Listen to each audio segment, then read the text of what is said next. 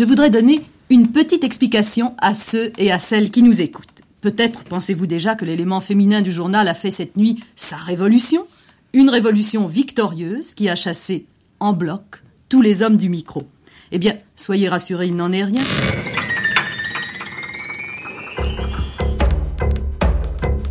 Grande traversée. Woman's Power. Les nouveaux féminismes. Pour moi, le féminisme, c'est pouvoir aller ensemble vers des droits communs. C'est aussi apprendre à prendre soin des gens. Prendre conscience de son corps, euh, être maîtresse de sa vie, de ses choix, de sa sexualité.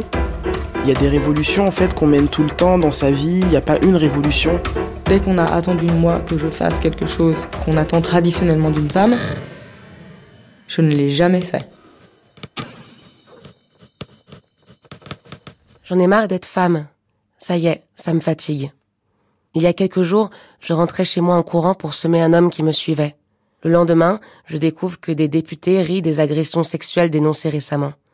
Le jour suivant, je vois qu'un prétendu comique fait des blagues sur les accusations de viol, les qualifiant de puritanisme. Tous les jours, tous les foutus jours, on me rappelle que je n'ai pas gagné au bingo des genres. On ne devrait pas se plaindre. On devrait courber les chines, apprendre à vivre avec tout ça, avec le sourire de préférence. It's not what it seems. I just can't start to say it was these evil days of pain and Si on se défend, on se voit alors accusé. Visiblement, beaucoup de monde n'a pas encore compris ce que c'est d'être une femme dans cette société. Être une femme, dans mon cas, c'est être sexualisée par des inconnus avant même d'envisager la sexualité. C'est découvrir le harcèlement à 11-12 ans et vivre avec ensuite. Être une femme, c'est être cataloguée faible et fragile dès le plus jeune âge. C'est calculer en permanence sa tenue en fonction du lieu où l'on va. Et quel que soit le choix final, être harcelé ou suivi. C'est avoir peur en permanence quand on marche, quand on conduit, quand on se déplace. C'est craindre la nuit, craindre certains trajets. C'est déployer des dizaines de petites stratégies au quotidien dans l'espoir de ne pas être agressé et l'être quand même. C'est intégrer peu à peu qu'on est une proie, même si on est une battante. C'est voir tous ces combats moqués ou niés, aussi graves et concrets soient-ils. C'est subir plusieurs oppressions à la fois et rester droite.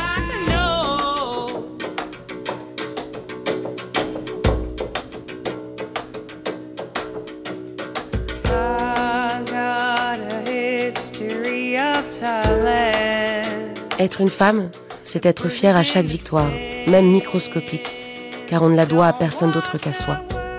C'est ne jamais baisser les bras. C'est assumer, seul, en permanence, tout ce qui nous arrive. C'est se battre contre la peur, contre la violence, contre nos angoisses. C'est refuser les règles établies sous peine de s'oublier. C'est faire partie d'un groupe qui ne se nomme pas, d'une sororité invisible qui ne se doute même pas de sa force incroyable. J'en ai marre d'être femme, mais je n'échangerai les rôles pour rien au monde. Je suis femme et fière, fière de voir que nous sommes de plus en plus nombreuses à nous battre partout dans le monde, avec nos spécificités, avec nos obstacles, avec nos moyens. Je suis fière de nous voir parler de plus en plus fort, rire, râler, hurler, faire du bruit. Être une femme, c'est mériter la lune et aller la décrocher soi-même.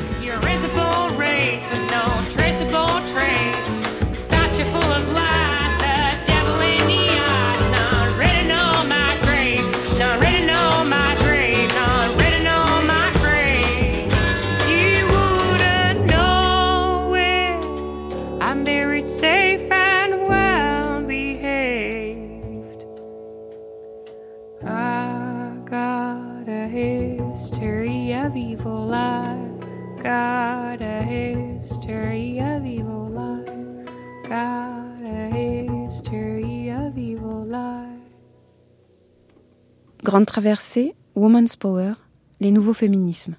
Troisième volet, quand c'est non, c'est non. Les violences faites aux femmes. Alors, je sais exactement la date parce que c'était la veille de mon anniversaire, et donc c'était le 23 août 2013. On sortait, j'avais fait une fête d'anniversaire euh, sur les quais. euh, j'avais envie de voir du monde, il faisait beau. Et j'étais célibataire depuis un moment. euh, je m'étais un peu mis la pression. Je m'étais dit, allez, on sort, on voit du monde, ça va être chouette, etc. Et donc on est sorti dans une boîte parisienne dans laquelle j'allais régulièrement. Et j'étais accompagnée de mes amis d'habitude, donc ces trois garçons. Et puis j'ai commencé à danser, euh, et puis j'ai commencé à flirter euh, avec un garçon euh, qui euh, avait l'air très sympathique et pas trop bourré, euh, ce qui était à l'époque un peu mes critères.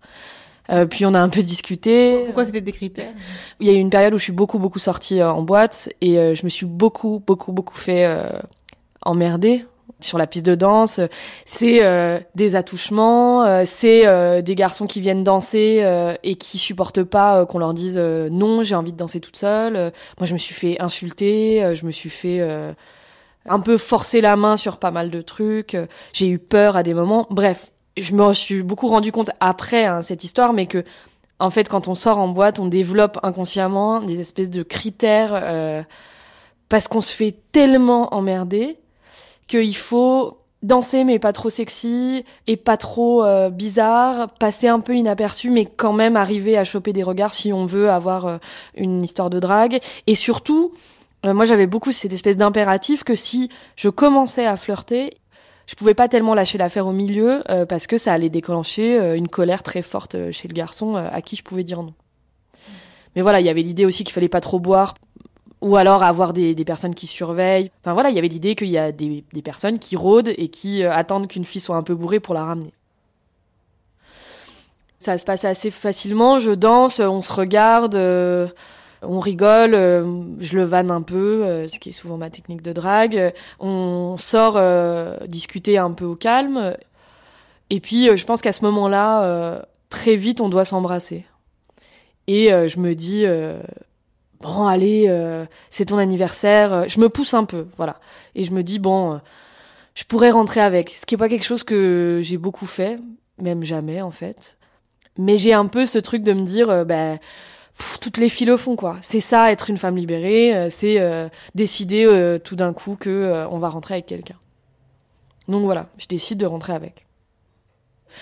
Ramener un garçon quand on est une fille, c'est pas la même chose que quand on est un garçon ramener une fille. Quand on est un garçon, on se pose pas la question de l'agression, du viol, de qui on ramène chez soi, voilà des dangers qu'il peut y avoir. Il est comment? Ben, il est assez jeune, il a un visage assez enfantin et je pense que je le je me décide aussi pour ça parce que je me suis vraiment dit j'ai la supériorité de l'âge et du coup je pense que inconsciemment je j'ai ça en tout cas dans la tête que il faut quand même que je fasse attention. Et du coup, cette histoire d'âge me rassure vaguement. Je me dis, euh, non mais bon, il a 22 ans, il va rien se passer de méchant.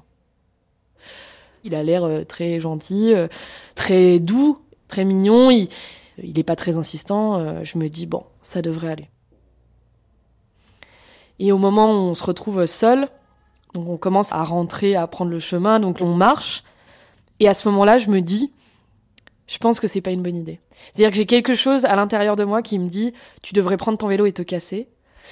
Et euh, je mets ça sur le coup de la peur euh, des femmes. En fait, je me dis, oh là là, mais il faut que j'arrive à lâcher. euh. Enfin, vraiment, il y a un vrai dialogue intérieur qui se passe. Ce que je me rappelle m'être dit, c'est, on vient de se rencontrer, on se connaît pas, et il est dans un délire presque trop amoureux entre guillemets. C'est-à-dire, il est trop intense. Voilà, c'est ça. Il est beaucoup trop intense. Il était en train de me faire des déclarations, de me dire euh, que c'était incroyable qu'on se soit rencontrés. Et moi, je me disais, mais il a pas besoin de faire tout ça. C'est bon, on a déjà dit qu'on rentrait ensemble. On pourrait peut-être se parler normalement. Et là, j'ai un peu ce truc à me dire, cette obligation euh, avec laquelle euh, j'ai grandi, qui est de dire, t'as commencé un truc, tu dois le finir. T'as pas la possibilité de dire non au milieu. Ça va te créer plus d'ennuis de dire à ce moment-là, en fait, tu sais quoi, je crois que je vais rentrer, euh, ça me convient pas. En tout cas, ce moment-là me fait vachement peur. Et je me dis, j'assume. Pourtant, euh, j'étais déjà féministe, enfin, j'étais déjà euh, dans des milieux qui prônaient euh, l'égalité, etc. Mais physiquement, c'était très difficile pour moi de dire, en fait, tu sais quoi, j'ai pas envie là, là c'est en train de me passer, ce que tu es en train de dire ça me fait peur et du coup je vais partir. Ça, ça me semblait vraiment compliqué.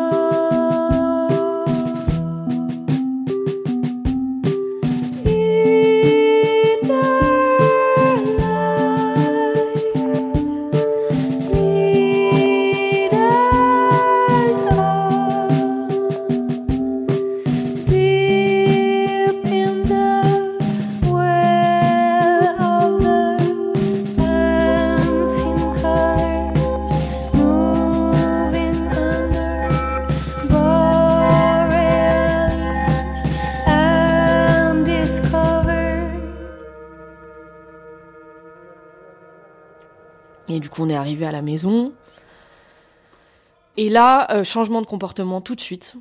Je me suis dit, merde. Il est passé d'une espèce de petit agneau euh, mignon euh, de 20 ans à une espèce de, brute qui a tout de suite été très violent dans la façon de faire, qui m'a jeté contre le lit, qui et j'avais l'impression d'être dans un porno quoi. Et j'ai vaguement essayé de dire on va peut-être se calmer. Il m'a dit ah ouais pardon et tout. Et là moi je me suis dit en fait j'en ai pas du tout envie, ça va être une catastrophe. Et j'ai essayé en fait de, de, le dire du coup.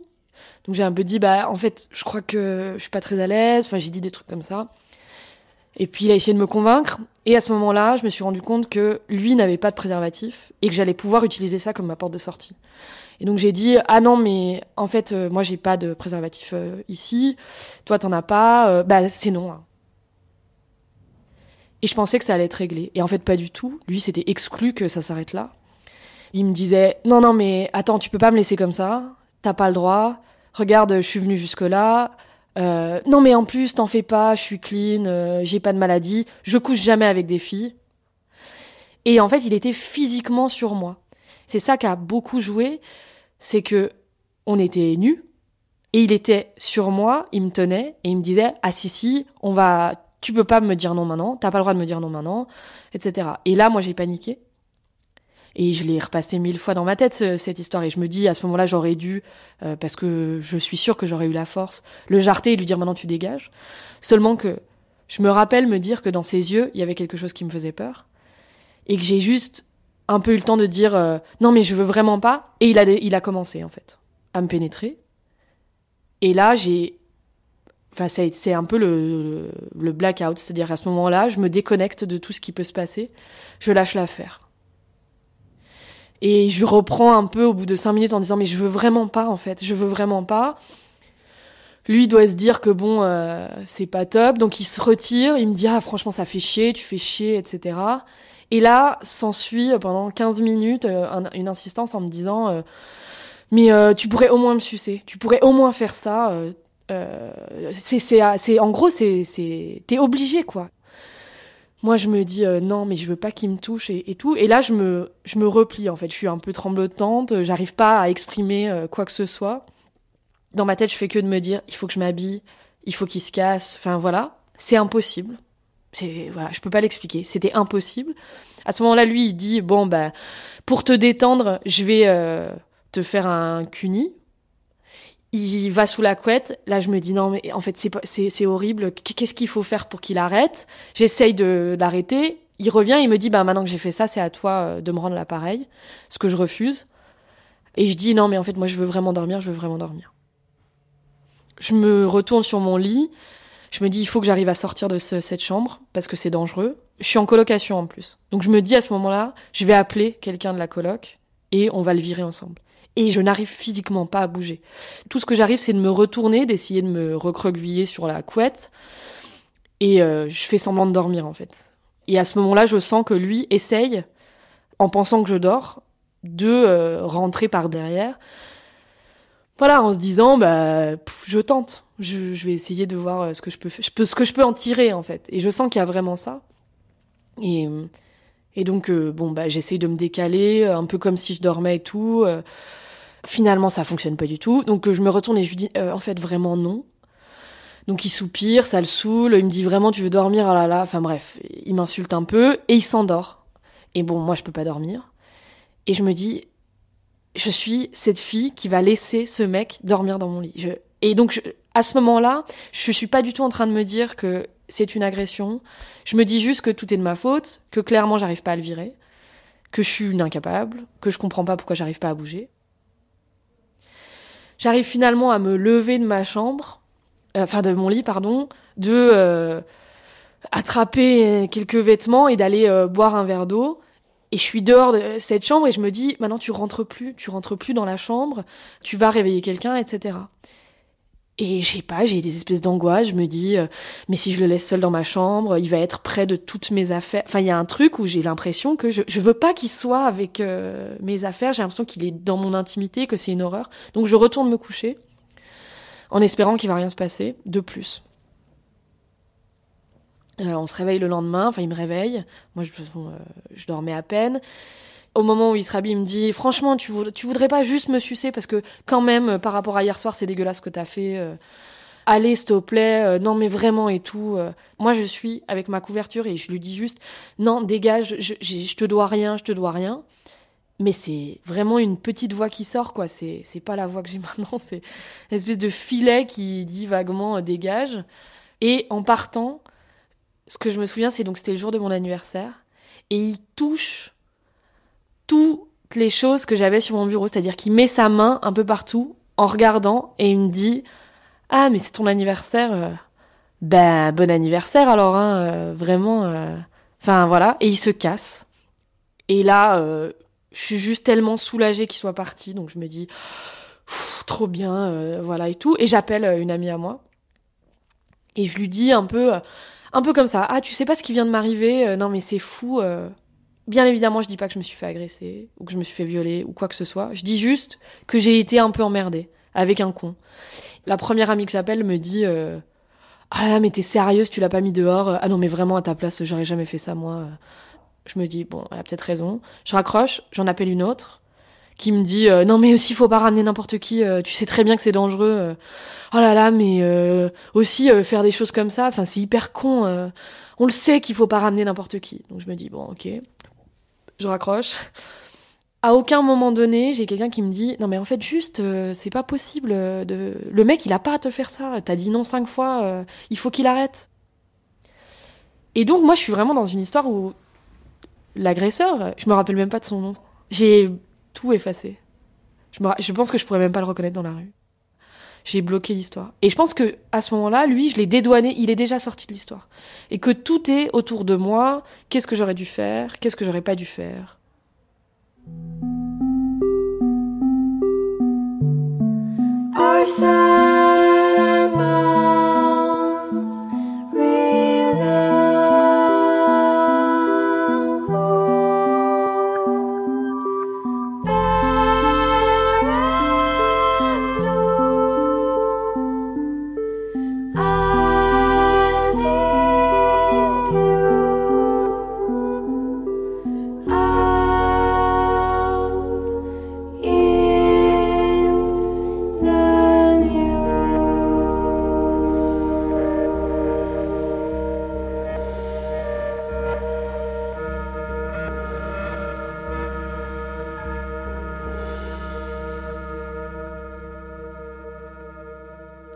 S'ensuit euh, toute une période où, en gros, j'arrête de sortir. Je sors plus du tout euh, en boîte parce que je fais des crises de panique euh, quand je suis dans une boîte. C'est-à-dire que je ressors une fois, deux fois, et puis en fait ça va pas du tout. J'angoisse, je supporte pas le contact. j'arrête de boire.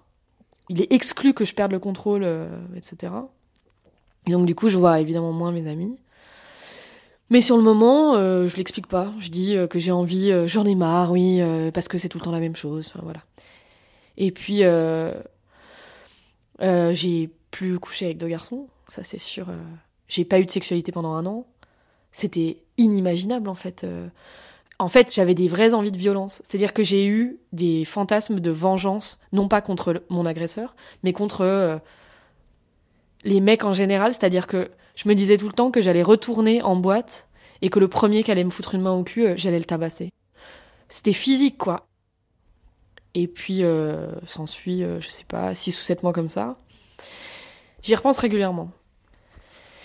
Vu que je sortais plus, euh, je lis beaucoup, je lis beaucoup de choses sur le consentement. Et je découvre une espèce de littérature de nanas qui décrivent leur viol. Et je me dis, mais en fait, c'est exactement ça. Pour moi, j'avais vraiment l'idée qu'un viol, c'était. euh, on se faisait taper, euh, c'était par quelqu'un qu'on. Enfin, c'était jamais par quelqu'un euh, avec qui on, a, on avait planifié, par exemple, de, coucher. Et là, bah, j'ai commencé à m'en rendre compte.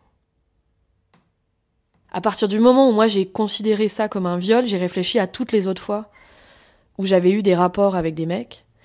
Et j'ai eu la prise de conscience que, pour une grosse partie d'entre elles, notamment quand j'étais avec mon ex-copain, le consentement, il était absent. C'est-à-dire que j'avais pas du tout pris l'habitude de me poser la question si j'avais envie ou pas. Je couchais par obligation.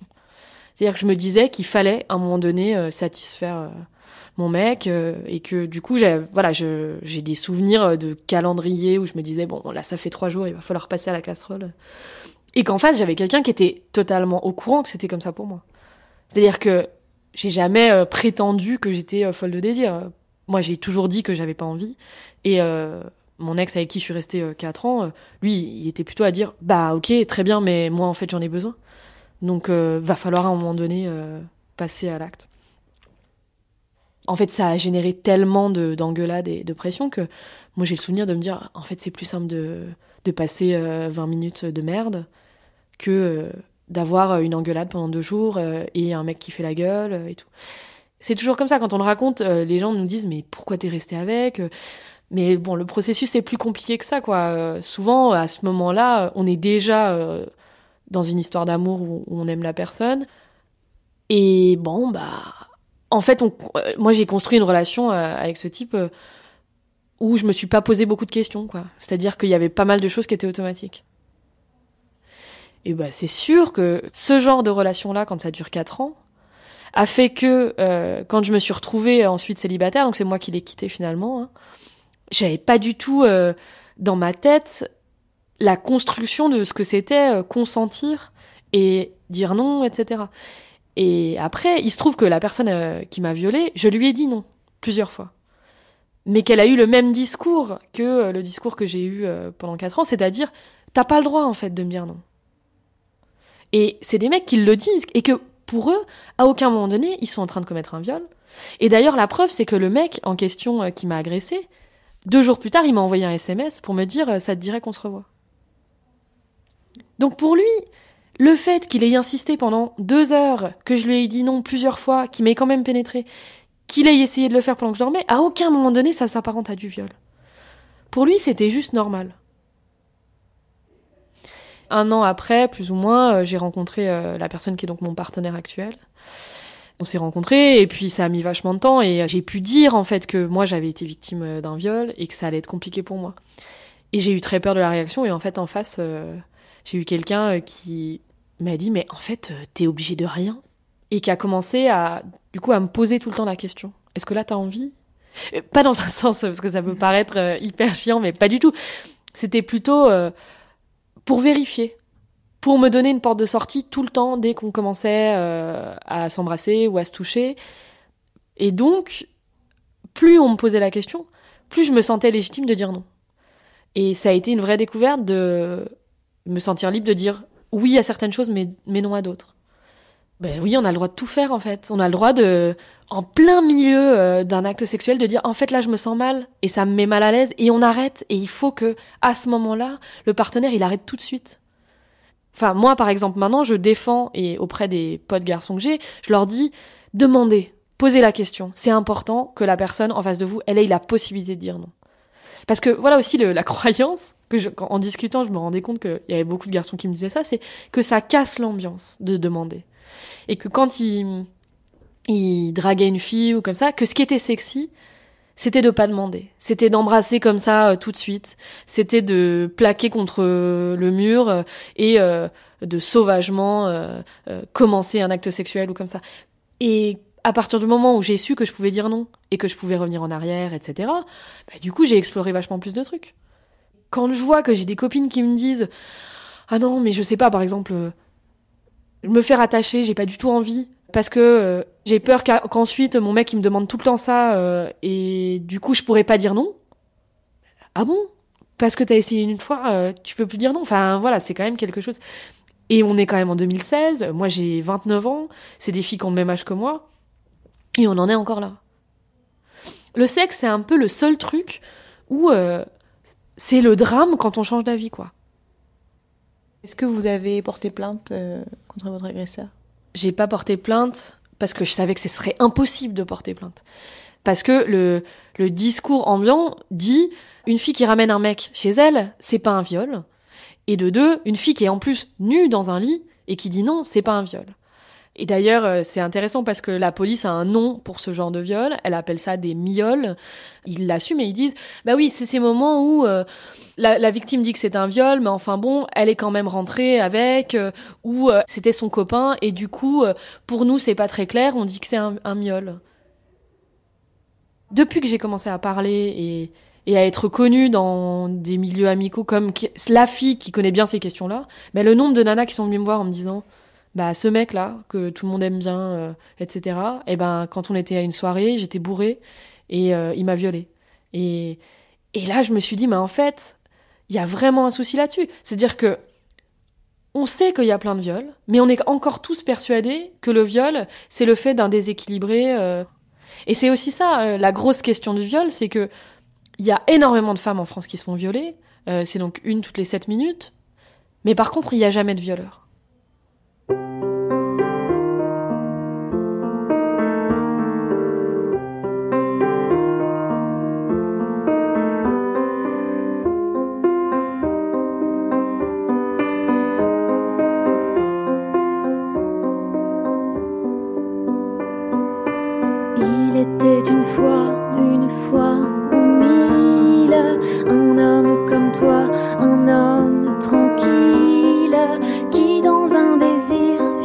et soudain, voulu parvenir trop vite à ses fins. Avec la finesse qu'ont parfois les bêtes, face à la princesse, il se dit Suis-je bête? Entre haut et bas, souvent femme va.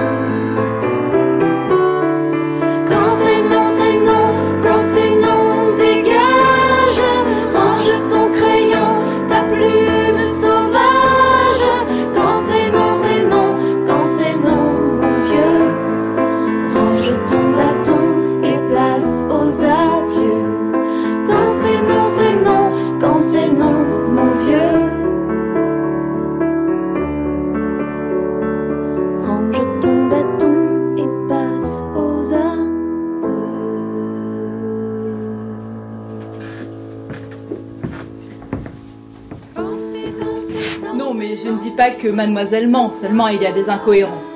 Est-il plausible d'inviter un garçon chez soi et de porter plainte le lendemain? Virginie était-elle une fille facile? Ne s'est-elle pas mise en danger toute seule? On a vu sur des photos qu'elle ne portait pas de jupe, mais était-ce toujours le cas? Mais enfin, lorsqu'il vous a forcé à faire une fellation, pourquoi ne l'avez-vous pas mordu On voit au casier judiciaire de son petit ami que cette jeune fille aime le risque. Avant toute chose, comment étiez-vous habillé ce jour-là?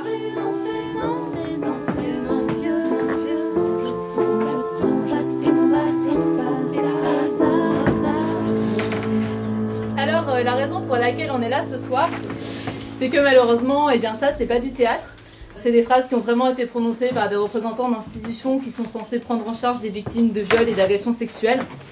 Donc on a voulu se demander euh, comment on en était arrivé là, comment on était arrivé à vivre dans une société où tenir ce genre de propos c'est vraiment banal Et c'est tellement courant que nous-mêmes auparavant, on avait pu tenir euh, tout à fait ce genre de phrase.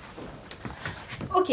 Alors, Léo, Laura et Johanna viennent de monter une conférence gesticulée sur le consentement. ça va ou c'est moi À mi-chemin entre théâtre et conférence, leur spectacle utilise les techniques d'éducation populaire qui mêlent témoignages personnels et connaissances théoriques pour parler à un public large de la culture du viol et des mythes qu'elle véhicule. Euh, bon, du coup, euh, bah, on y va. Alors, euh, nous, c'est à travers des lectures, des expériences vécues, des témoignages de copains, de copines, euh, plein de trucs, des films, enfin, la vie, quoi, euh, que on s'est rendu compte qu'en fait, le viol, c'était pas une question de débrouillardise. C'était pas une question de euh, bah elle, elle a bien géré son coup, c'est pas fait violer, franchement chapeau, bien, t'as tout coché, 20 sur 20. Euh, c'est un problème de société et il faut arrêter d'enseigner aux femmes à ne pas se faire violer, plutôt commencer à enseigner aux agresseurs et aux potentiels violeurs et violeuses comment ne pas violer. Ça, ça paraît pas très compliqué, mais c'est pas évident, toujours. Mais alors, qui a violé nos copines Il faut mener une enquête. Eh ben, tu tombes bien, toi Je crois que c'est Sherlock. Ça ressemble Hey Alors nous allons partir sur deux hypothèses. Je vais peut-être parler français parce que je parle pas très bien anglais, même si je suis Charlotte. Euh, donc deux hypothèses, je disais. Euh, première hypothèse. Elles sont les hypothèses. Elles sont là.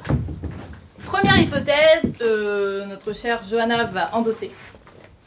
Soit les violeurs sont des hommes enragés, marginaux Et moche moches, euh, regroupés dans des sociétés ultra secrètes, munis de GHB jusqu'aux dents, armés, euh, avec, euh, avec un super planning. euh, euh, Enfin, parce que faut quand même remplir les quotas de viol le soir. Quoi. L'hypothèse numéro 2, ça serait que le viol, en fait, ça serait quelque chose de beaucoup plus ordinaire, commis par des personnes beaucoup plus ordinaires. Selon les statistiques, euh, des hommes, dans 98% des cas, qui s'attaquent d'ailleurs à des femmes ou à des hommes. Ces personnes ordinaires et parfaitement intégrées socialement peuvent très bien être Le médecin de famille le guitariste beau gosse du bahut, L'institutrice modèle. Le père de famille qui joue au foot avec sa fille le dimanche. ton frère, Ton meilleur ami. Ton ex. Ton copain ou ta copine. le pote avec qui tu milites. Un président du FMI. L'animateur de Colo Rigolo. Vous. Nous. Autant de personnes insoupçonnables. J'étais ce qu'on appelle encore malheureusement un garçon manqué. Et donc, euh, ce que je dis dans la con, je- bon, moi je comprenais pas ce qui me manquait. hein. Je faisais tout comme eux, voire mieux qu'eux. euh, je comprenais pas. Et puis, euh, arrivé au collège, j'ai commencé à avoir euh, l'insigne honneur d'être invitée aux soirées entre mecs.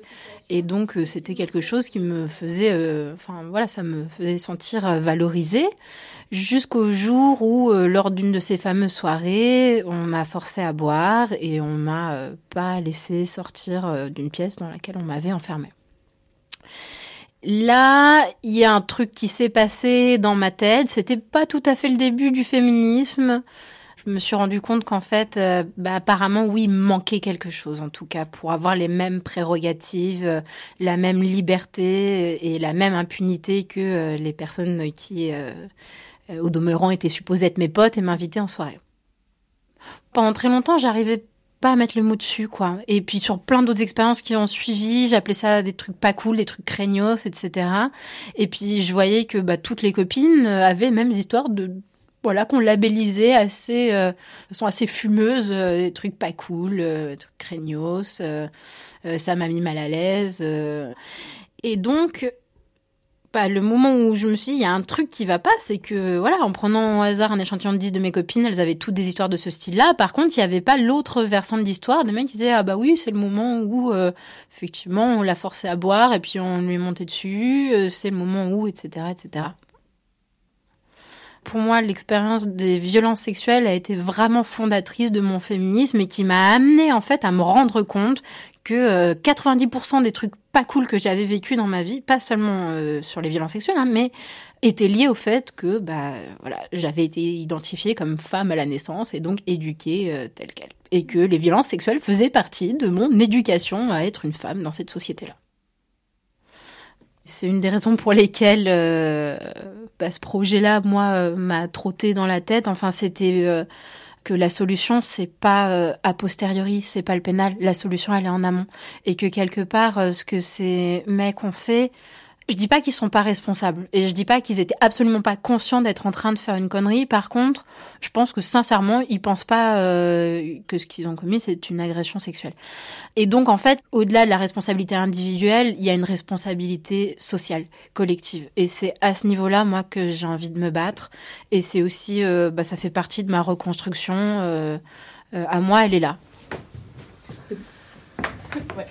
Euh, donc, euh, on s'est aussi rendu compte que, euh, de toute façon, à partir du moment où, on raconte des histoires de viol et d'agression sexuelle, même à notre entourage, à des personnes proches ou à des amis, c'est toujours foireux, ça se passe toujours pas bien. Et en général, enfin, on, on vous a pris, on vous a sélectionné des petits échantillons qui valent de l'or, des réactions qu'on a pu avoir quand on en a parlé.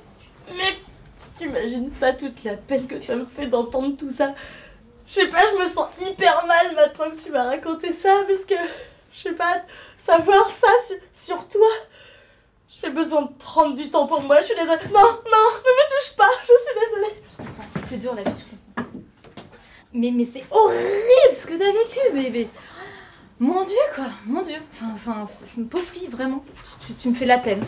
Euh, je, je sais pas comment tu fais pour être là aujourd'hui. Franchement.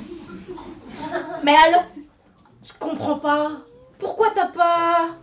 Mais t'aurais dû. Ah bah, t'aurais pas dû. Oh. J'ai rencontré les filles sur Répondons. C'est un groupe Facebook que j'ai créé à la suite d'agressions. Je me suis fait agresser dans la rue, euh, j'ai répondu à un, homme qui m'a harcelé et ça a mal tourné. Et donc finalement, euh, bah, il s'est passé qu'il m'a agressé physiquement, il m'a tabassé dans la rue. Ce jour-là, ça a un peu fait tilt chez moi. Euh, j'ai compris que c'était pas qu'une question de volonté, que c'était pas qu'une question de courage et que en fait, euh, ben courage ou pas, euh, il avait décidé de me taper parce que j'étais une femme et que j'avais répondu que j'avais pas le droit et que la rue c'est pas notre espace et que euh, on a le droit, voilà, de, de nous de nous remettre à notre place sans qu'on ait rien à dire, euh, bonne volonté ou pas quoi. C'était très très clair.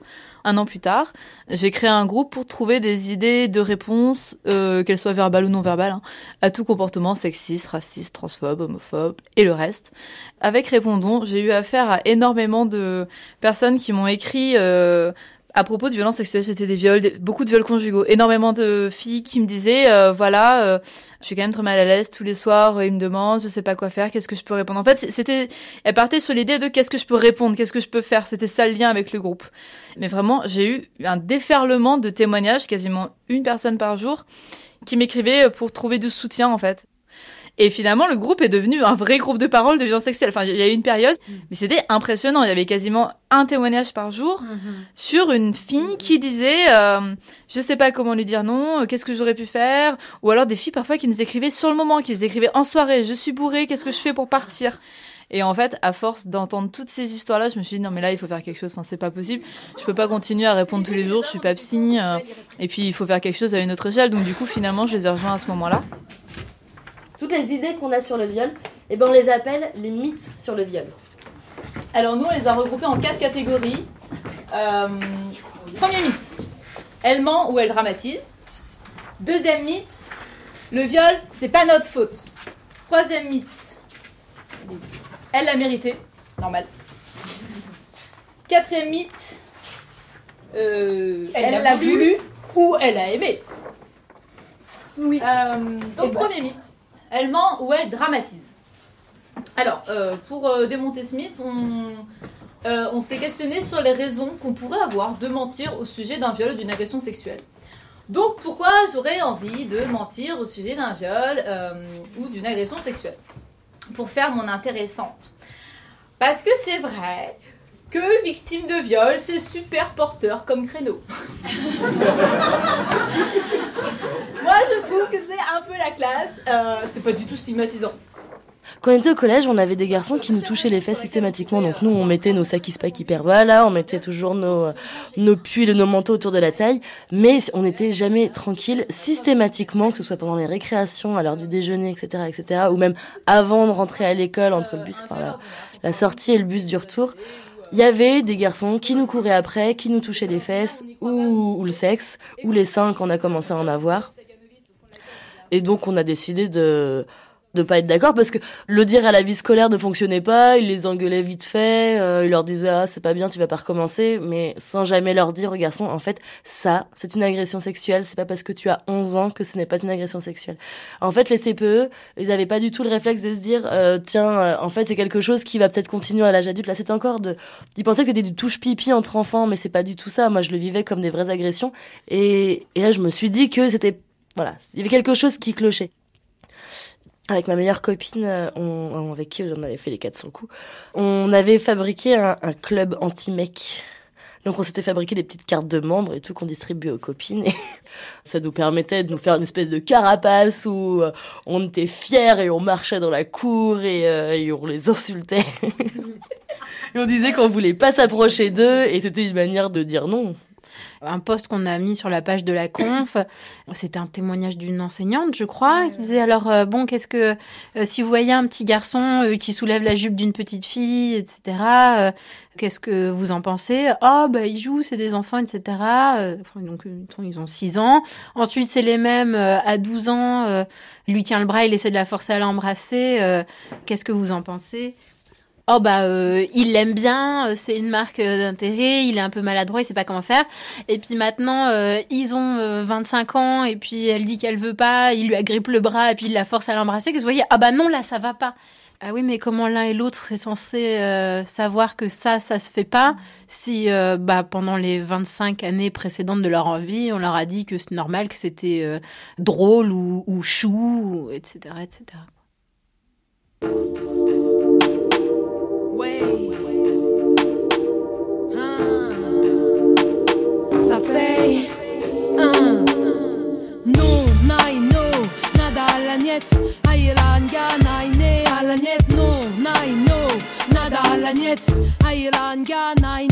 Déjà petit trop de personnes voulaient prendre place dans mon cockpit sans même s'intéresser à moi sans plébiscite. Mais ma conduite explicite attitude interdite fait de moi le parasite. L'engraineuse mon catalogue me pousse vers l'exit j'en deviens trop haineux je me braque ça m'exaspère on dit que je suis teigneuse. Je me fâche si je n'ai pas ce qu'on me doit bougonneuse. Et là on me trouve capricieuse. Des mots des mots interrompu à m'en donner des otites maudite quand je m'attaque aux théories je les discrédite j'irrite le commun des mortels. Je détériore telle une rebelle. J'avoue je fous le bordel. Je tombe les cloisons. Sors de mes gonds. Prends ton droit serre en toi. C'est facile de crier non. Inutile pour ça d'avoir des ronds. Si je vois que je sature trop je lance mon juron. Non nine no. Nada à la niette. Ailanga naine à la niette non. Nine no. Nada à la niette Naine un peu moins petite vers 15 16 déferlement de bourrage de crâne j'en viens obèse. J'exagère mais je rejette toute forme de charentaise. Morale ou mentale t'as beau tout faire pour qu'elle me plaise. Impossible y a pas moyen assurément t'as dû te bourrer de cible apparemment toi et moi on ne lit pas la même bible. C'est inadmissible pour ne pas dire indigestible que ce soit moi la nuisible. Arrive arrive l'époque innocente soi-disant jeune adolescente. Où t'es inconsciente tout trop souvent j'entends dire je suis une délinquante non. Je suis une maniérée ou que j'ai des manières inconvenantes non. Nine nada à la niette. Airanga naine à la niette non. Nine no. Nada à la niette. Airanga naine rarement dans les rangs. Je des transpire à contre-courant. Je vous des soupirs dès que c'est déconcertant. Tu vois dans mon calme apparent de la nonchalance dans ma distance. De l'ignorance. Mon indépendance tu la transformes en arrogance. Ma résistance devient extravagance. Ma maladresse n'est qu'un politesse. Et tu vois dans ma gentillesse une marque de faiblesse. Conflit en conflit faut pas craquer. Même si anéanti tu sembles ralenti. Même en sous régime je perds sévère. J'opère un changement d'atmosphère. C'est nécessaire. Réfractaire je balance mes verres je me défends. Trop arrogant t'es trop insultant. en pensant que je te laisserai faire ma vie un enfer. Prévoyant sans souci faire moi ta prisonnière. Non nine no nada à la niette Airanga naine nine no nada à la niette Airanga naine nine no nada à la niette Airanga naine nine no nada à la niette Airanga naine à la niette Grande traversée. Women's Power, les nouveaux féminismes. Avec leur conférence gesticulée sur le consentement, Léo, Laura et Johanna poursuivent un travail entamé dans les années 70 par le mouvement féministe qui s'empare alors de la question du viol, resté jusque-là quasi invisible. Les féministes mènent alors un combat théorique, politique et pratique. Christelle Hamel, vous êtes sociologue, vous supervisez actuellement l'enquête Virage qui vise à produire des statistiques sur les violences contre les femmes et aussi contre les hommes. Concernant la lutte contre le viol, qu'est-ce que le mouvement féministe a mis en avant à cette époque et quelles avancées y a-t-il eu au fil du temps jusqu'à aujourd'hui? Alors les mouvements féministes des années 70 ont d'abord contribué à faire de la question du viol une question politique et non plus une question privée.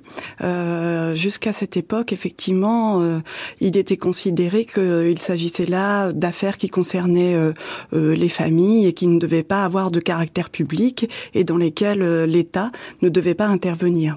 Pourtant, une législation existait déjà et le, le viol constituait déjà un crime, mais la la définition de ce crime de viol à l'époque euh, faisait que obtenir euh, une condamnation était quasiment impossible, sachant que euh, à l'époque ce crime était défini comme une atteinte aux mœurs et non pas une atteinte aux personnes.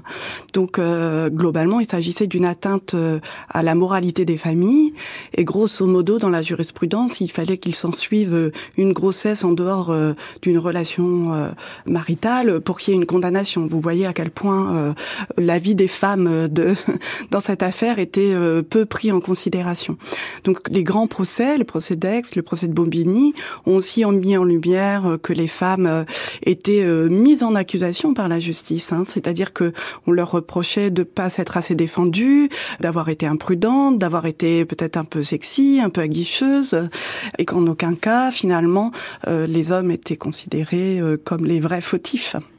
Alors ces grands procès ont euh, fait se mobiliser les, les, associations et dans les années 80, euh, s'est créé le collectif féministe contre le viol, qui a été euh, une plateforme d'écoute téléphonique qui a permis euh, aux femmes de, de témoigner, d'appeler, de demander de l'aide. Et euh, là, ça a été un moment de grand changement aussi dans la connaissance du viol. Et au niveau de la définition, alors? Alors, dans les années 80, la définition du viol est de devenue euh, totalement différente. C'est devenu d'abord un acte euh, faisant partie des atteintes aux personnes dans le code pénal, toujours euh, défini comme un crime, et il s'agit de tout acte de pénétration commis par la contrainte, la force ou la surprise. Ce qui reste une définition qui ne prend pas tellement en compte la question du consentement. Par exemple, le viol quand il est commis sur un enfant, en particulier dans les contextes d'inceste, il y a généralement pas de violence, il n'y a pas de surprise, il n'y a pas de force utilisée. Euh, un enfant obéit à ses parents, en particulier euh, quand c'est son père. Euh, donc la législation reste très inadaptée en fait à ce que sont les circonstances des viols. C'est une des explications d'ailleurs pour lesquelles il y a si peu de dépôts de plainte. Oui, parce qu'on voit que malgré les évolutions, très peu de, victimes portent plainte. Hein, selon l'enquête sur le contexte de la sexualité en France qui est parue en 2006, seulement 10% des victimes portent plainte et environ 1% des viols font l'objet d'une condamnation. Alors pourquoi, euh, après tout ce temps de, travail féministe, on, en est encore à, à, si peu de condamnations, si peu de personnes qui osent porter plainte, Christelle Hamel? Alors il y a vraiment plusieurs facteurs euh, qui interviennent et qui expliquent cette situation. La première me semble être la définition même hein, du viol. Je pense qu'il faut euh, revenir à une autre définition qui soit vraiment construite sur l'idée de consentement des personnes et pas seulement euh, sur l'usage de la force.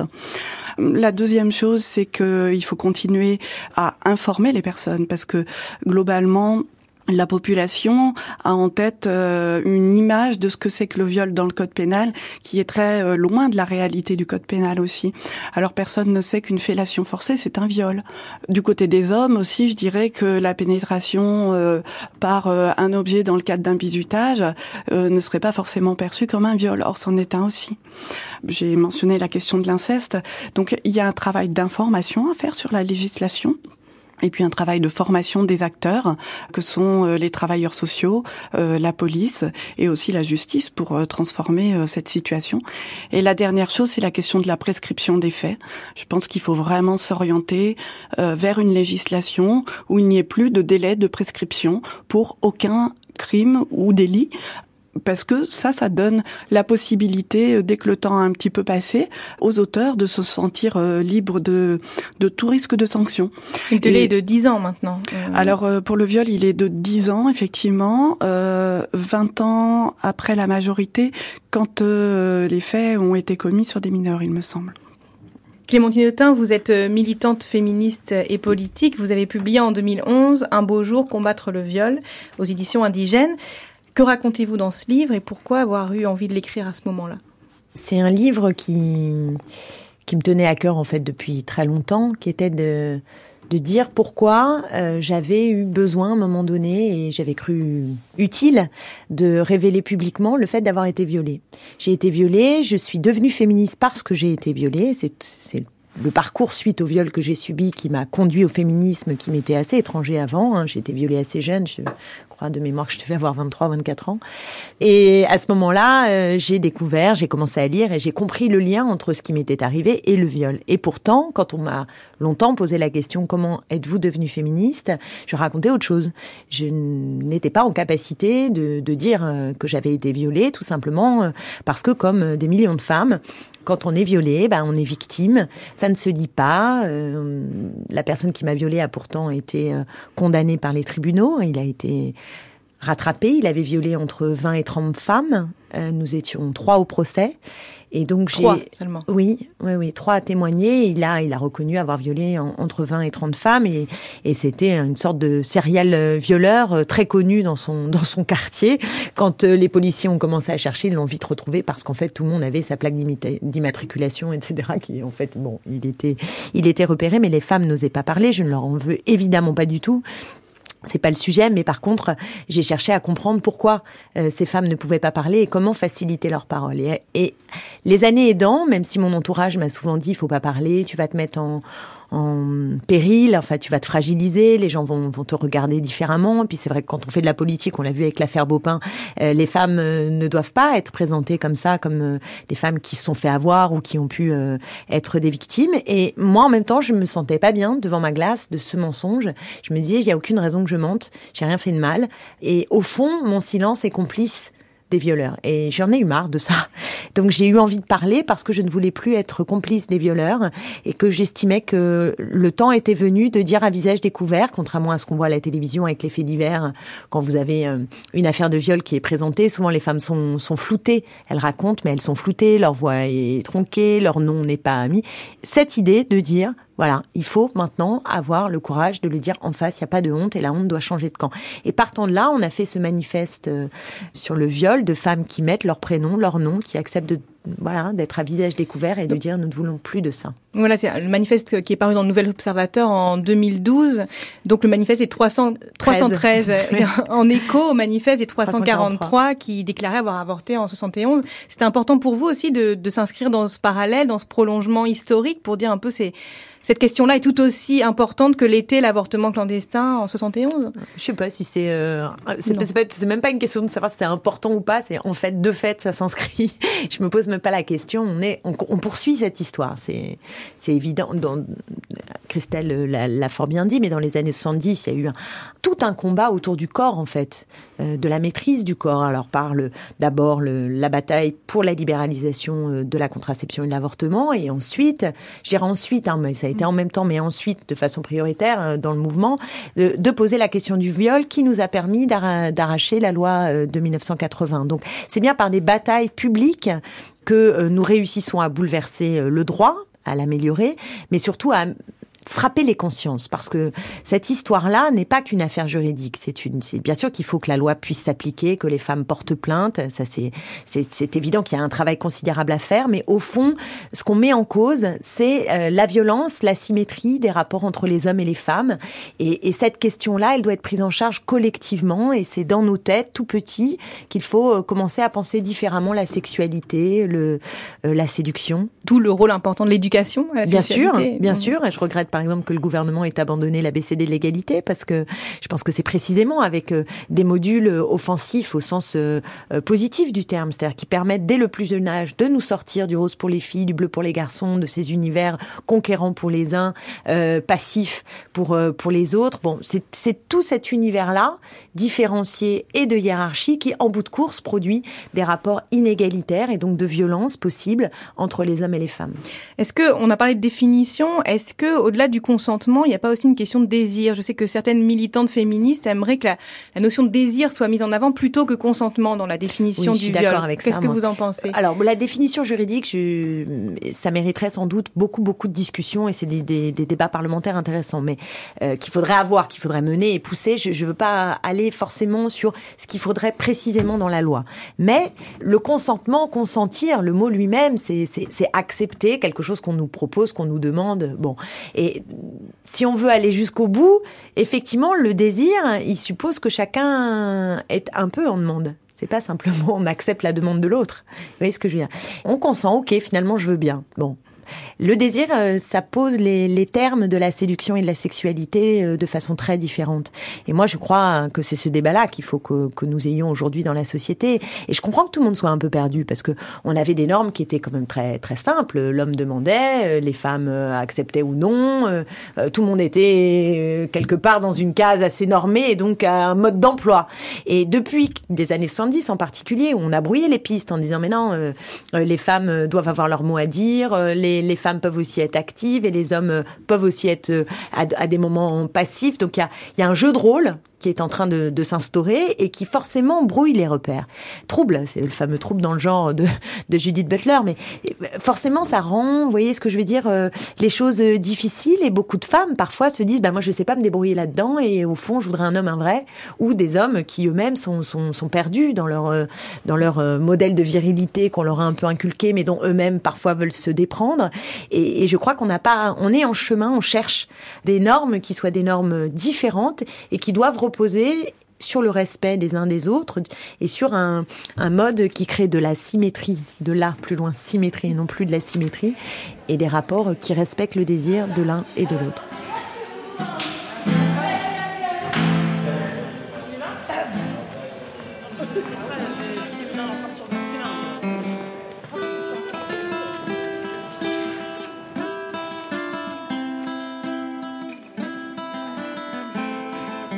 Quelle belle journée, je me sens d'humeur joyeuse, le sourire facile, je me sens l'âme voyageuse. Mets mes bottes de 7 lieues, masque 2 euros, cap rouge et bleu et mon épée dans son fourreau. Je file sur le front, jambe droite, tel des bâtons. Prête pour l'affront, plus que prête à lancer l'assaut. Je change de rive, j'évite les dégriffes, j'aiguise mes griffes et m'agrippe à mes rêves. Je m'abrite dans la grotte des chimères. Tel un gosse dans la jupe de sa mère, tel un marin bousculé par les vagues en pleine mer. Où je viens, on s'en fiche, demande-toi où je vais, ce que je vaux, ce que je veux, ce que je vise et ce que je fais. Oh, is, oh, is, femme libre, indépendante. Oh, is, oh, is, femme libre, indépendante. Je pense à ma vie, aux défis qui me défient, inquiète mais confiante, car je sais que les choses changent. Je pense à ma vie, aux défis qui me défiaient. J'ai mis un coup de balai avec la force d'un footballeur. Je pense à ma vie, aux défis qui me défient, inquiète mais confiante, car je sais que les choses changent. Je pense à ma vie, aux défis qui me défiaient. J'ai mis un coup de balai avec la force d'un footballeur. Inauguration de la Fondation des femmes, Paris, mars 2016. Dialem et les résidentes du FIT, foyer d'accueil pour jeunes femmes victimes de violences.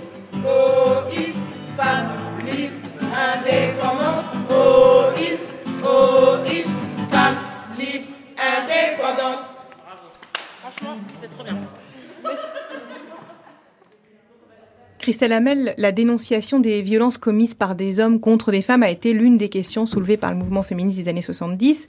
Comment ce concept euh, a-t-il émergé? Est-il devenu une réelle question de société? Euh, Comment le, caractère genré de la violence a été mis en avant au fil du temps? Alors effectivement, cette dénonciation, euh, elle part des mouvements féministes. Vraiment, il faut souligner que ce sont les femmes qui ont tenté de faire de cette question une question de politique et de politique publique. Mais je dirais que le moment de basculement, c'est vraiment euh, la conférence de Pékin de 1995 sur la place des femmes euh, dans, le monde, qui s'est tenue euh, sous l'égide de l'ONU et qui euh, a permis de constater à l'époque que la France, comme beaucoup de pays européens, ne disposait pas d'outils de mesure statistique euh, des violences faites aux femmes. Autrement dit, on était dans un contexte où on continuait de penser que c'était un petit peu anecdotique, que les hommes violents c'était des psychopathes, euh, ou euh, vraiment euh, des hommes euh, qui avaient un problème avec l'alcool, ou des contextes de drogue, enfin que tout ça était très marginal et qu'il n'y avait pas la matière à mettre en place des politiques publiques. Donc euh, cette conférence de Pékin a lancé partout en Europe une réaction. Euh, on s'est adressé aux démographes pour réaliser des enquêtes qui permettent de mesurer les violences faites aux femmes.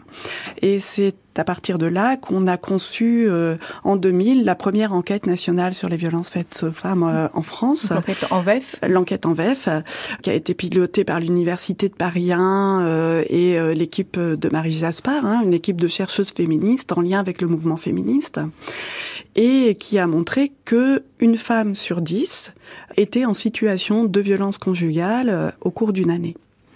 Et ça a été euh, un choc qui a déclenché une réaction et qui a lancé euh, vraiment une prise euh, en charge par l'État de cette question.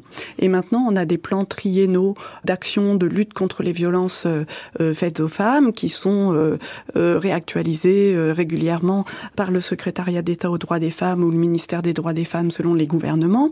Mais on peut dire qu'aujourd'hui, on a une politique publique, même si elle reste, à mon sens, insuffisante, pleine de faiblesses, qu'il y a encore beaucoup de choses à améliorer. La première chose, c'est les moyens financiers. Concrètement, j'aimerais bien euh, qu'on sache euh, ce qu'on dépense euh, pour le football dans le budget de l'État et ce qu'on dépense en matière de lutte contre les violences faites aux femmes. Je, suis persuadée qu'il y a un très fort déséquilibre.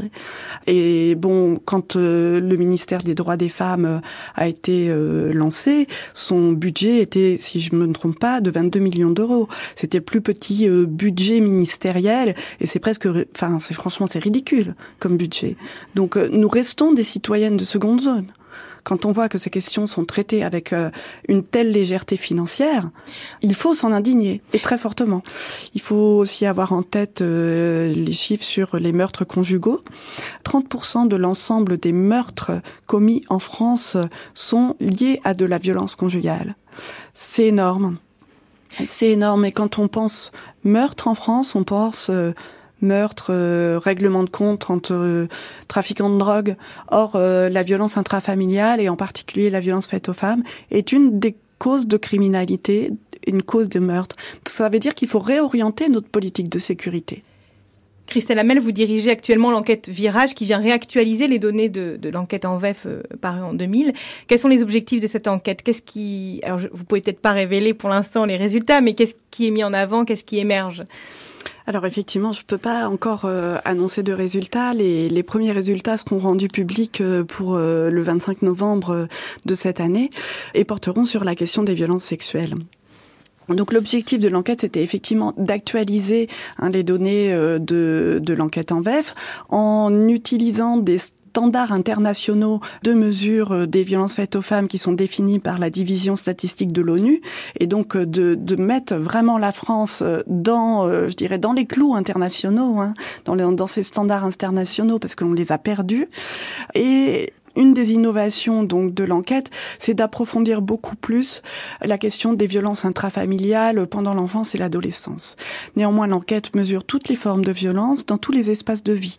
Donc euh, toutes les formes de violence, ça va des violences verbales en passant par les violences psychologiques, les violences physiques et les violences sexuelles et on les contextualise dans le cadre du travail, dans le cadre des études, dans le cadre de l'espace public, dans le cadre de la vie de couple et dans le cadre de la euh, de la vie euh, intrafamiliale en dehors du couple, en faisant un focus sur l'enfance et l'adolescence.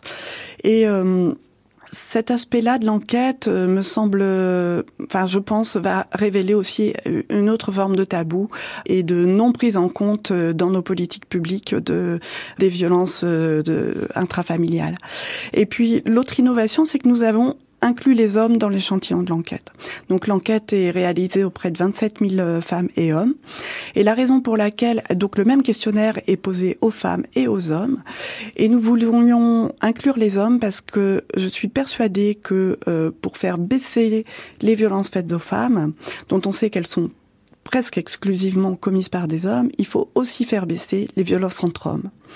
Et ces violences entre hommes, elles existent, on ne les connaît pas, on ne les mesure pas bien. Et là encore, les auteurs sont des hommes. Donc il y a une réflexion à mener sur le rapport des hommes à la violence dans leur socialisation, dans leur euh, construction en tant qu'hommes. Et je crois qu'on on a besoin d'aller aussi dans le sens d'une dénonciation par les hommes des violences entre eux. Euh, sinon, on n'arrivera pas à déconstruire le système qui est celui de la violence envers les femmes. Et euh, nous avons pris euh, cette direction aussi parce que euh, d'une part parce qu'il y a eu des critiques faites après après l'enquête en VEF, les conceptrices de l'enquête ont été accusées euh, de ne pas avoir inclus les hommes, donc euh, de, de masquer cette réalité-là. Je pense que ce qu'on verra avec l'enquête Virage, c'est que les violences subies par les hommes sont aussi des violences commises par les hommes. Donc ça c'est, enfin je veux dire, bon, il faut attendre les résultats pour confirmer ce que je dis là, mais c'est une hypothèse qui sera probablement vérifié. Cela dit, est-ce que des femmes peuvent être violentes à l'encontre des hommes? La réponse euh, est oui, mais la réponse est également pas du tout dans les mêmes proportions, pas du tout dans les mêmes mesures que les hommes le sont à l'encontre des femmes. Alors les seules données statistiques fiables que l'on a, ce sont finalement les comptages sur les meurtres conjugaux. Sur l'ensemble des meurtres commis dans le couple, il y en a entre 140 et 160 euh, tous les ans, on sait que 15% sont commis par des femmes à l'encontre de leurs conjoints. Mais on sait aussi que ces femmes avaient antérieurement fait des dépôts de plainte pour violence conjugale et que c'est des femmes qui ont donc agi euh, dans un contexte où elles-mêmes étaient victimes. C'est typiquement l'affaire euh, Jacqueline Sauvage. Et par ailleurs, dans le domaine de la recherche, il faut quand même souligner que l'étude de la violence des femmes n'est pas un tabou. Euh, il y a des recherches sur la violence des femmes en tant que mères sur leurs enfants. Il y a des recherches sur euh, la place des femmes dans les conflits armés ou les révolutions. Et euh, il ne faut pas non plus naturaliser la violence et croire que les femmes seraient incapables de violence. Si elles le sont, mais dans des contextes particuliers. Et il reste que commettre des actes violents reste une prérogative masculine parce que les femmes ne sont pas socialisées à commettre des actes violents.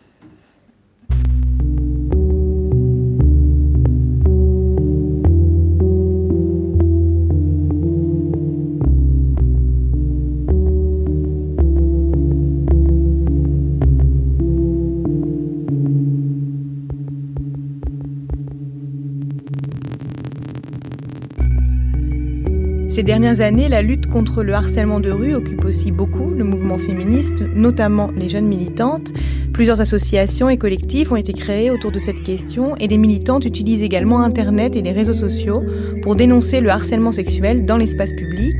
Anaïs Bourdet, par exemple, a créé il y a 4 ans un blog participatif invitant les victimes de harcèlement de rue à venir témoigner et ce blog s'appelle Paytachnek. Paytachnek, c'est euh, une manière de dire euh, offre-toi fait, Schneck, euh, ça désigne les parties intimes euh, féminines. Et donc, Peita Schneck, c'est offre-toi à moi. C'est la finalité supposée de toutes les petites agressions comme ça qu'on a dans la rue, c'est euh, l'espoir qu'on s'offre soudainement, comme ça, spontanément, au navrant du coin qui nous adresse la parole. Le navrant, pour moi, c'est euh, voilà la personne, euh, l'homme qui euh, pense que les femmes sont à son service dans l'espace public et qui donc arrive en étant persuadé que sur un malentendu ça peut marcher ou ou je sais pas qui impose un petit peu une forme de supériorité perdue à travers des rapports éphémères comme ça dans la rue. Pour moi, c'est juste navrant. J'ai été poursuivi en voiture à Marseille par un homme dont j'avais pas relevé les avances à un feu rouge. Donc j'ai eu très peur, j'en ai parlé à beaucoup d'amis et je me suis rendu compte qu'on avait absolument toutes euh, des choses à raconter sur ces sujets-là. Et l'idée de collecter tous ces propos, toutes ces phrases est venue de ces conversations entre copines en fait. C'est là que le terme harcèlement de rue euh, est apparu. J'avais pas vraiment euh, pris conscience de la gravité du problème. C'est la vidéo de Sophie Peters qui m'a ouvert les yeux, où elle filmait en caméra cachée à Bruxelles euh, ce que les hommes lui adressaient dans la rue. Je me suis forcément reconnue dans cette vidéo, comme beaucoup de femmes, je pense. Et ça a généré un débat énorme et qui évidemment a glissé dans tous les sens. Donc il y a eu beaucoup de racisme euh, qui s'est inséré dans le dans le sujet, parce que dans la vidéo, elle a tourné dans un quartier qui est très musulman euh, à Bruxelles. Elle n'avait pas, je pense, la volonté de pointer du doigt une communauté plutôt qu'une autre, surtout qu'elle pensait pas que la vidéo serait vue en dehors de son école.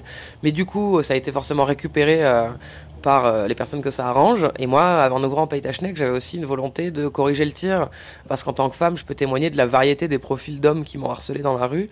Euh, J'ai été harcelé, moi, dans la rue, par des hommes de toutes les couleurs, euh, beaucoup blancs d'ailleurs, de tous les âges, très jeunes comme très vieux. Et c'est hyper important d'en avoir conscience, parce que si on se concentre que sur un profil présumé d'homme agresseur, on ne réglera jamais le problème. Et on permet à tous les autres qu'on ne montre jamais du doigt de ne jamais se remettre en question. C'est pour ça qu'en fait, je demandais aux, témoins euh, de géolocaliser, euh, de montrer que ça se passe dans tous les quartiers, pas seulement les quartiers dits populaires. Enfin, on l'a vu même à l'Assemblée nationale, euh, on l'a vu dans des instances qui sont pas censées être caractéristiques du milieu populaire. Le but, c'était de, mettre l'accent là-dessus et de prouver que ça se passe partout, absolument partout.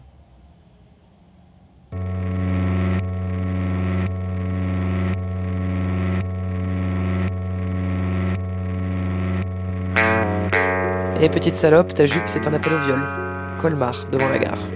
Ça te dit que je te déchire l'anus. Lyon, hôtel de ville, sur le point de prendre le métro. Toi, euh, je vais te traîner jusqu'à chez moi et je vais te baiser tellement profond que tu pourras même pas crier, sale chienne. Sur le quai du RER, en posant sa main sur ma cuisse, puis en m'attrapant fermement le bras, crier fort, mais aucune personne autour, même l'homme assis de l'autre côté, n'a réagi. Elle aime ça, se faire défoncer sur la plage, hein. Paris, 16e arrondissement, de la part d'un barman à une autre barman, à qui j'avais demandé un cocktail Sex on the Beach. Le tout en parlant assez fort pour que j'entende tout. Les gens autour étaient hilars, moi pas.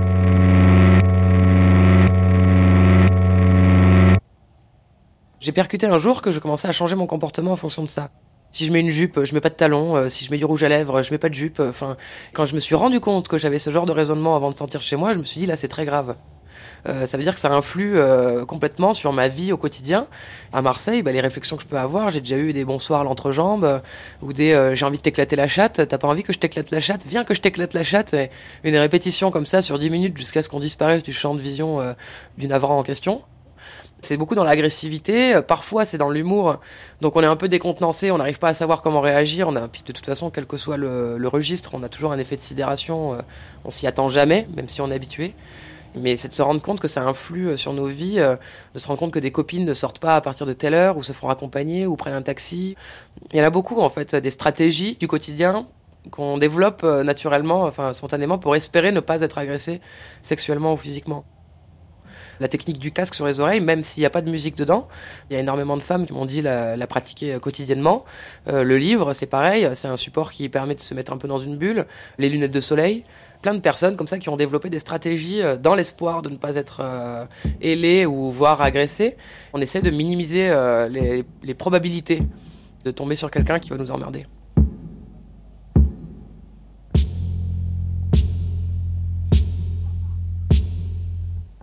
Je te raccompagnerai bien chez toi jusqu'à ton point G, à Caen, en pleine rue commerçante à 16h. J'ai dû me réfugier dans un magasin pour qu'il me laisse tranquille. T'es qu'une pute. À Montreuil, alors que je rentrais chez moi la nuit dans une rue déserte, attrapé par derrière, sa main collée entre mes jambes. Il s'est barré en courant lorsque j'ai crié assez fort de me lâcher. Si je ne m'étais pas enfui, il serait revenu me corriger pour toutes les insultes qui me sont instinctivement venues à la bouche. Mademoiselle, ta robe est bien mignonne. Tu as quel âge? Où vas-tu? J'aimerais faire connaissance. Je veux te présenter à mon fils, on s'occupera de toi. À Angoulême, rue de Beaulieu, en allant au collège par un homme d'environ 50 ans, j'avais 13 ans.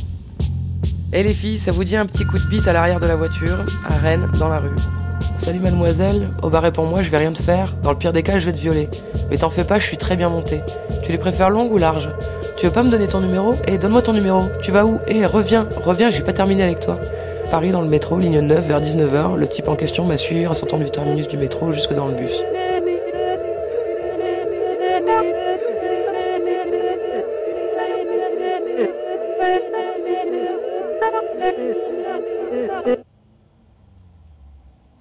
Ça a été très rapide. J'ai ouvert ce blog en l'envoyant à quelques copines, en disant allez-y, racontez, euh, enfin, envoyez les phrases qu'on vous a déjà dites dans la rue. Et puis en fait, en cinq jours, ça a fait le tour de France. J'ai commencé à recevoir plusieurs centaines de messages par jour, de témoignages. des témoignages très drôles, mais surtout des témoignages parfaitement flippants, hyper agressifs. Euh, Donc il y avait vraiment tous les registres qui étaient là. Moi, je pensais que ça allait être un buzz assez éphémère. Là, en 4 ans, c'est plus de 12 000 témoignages reçus. Sur Facebook, c'est 160 000 abonnés euh, et c'est un flux continu. Ça n'arrête pas.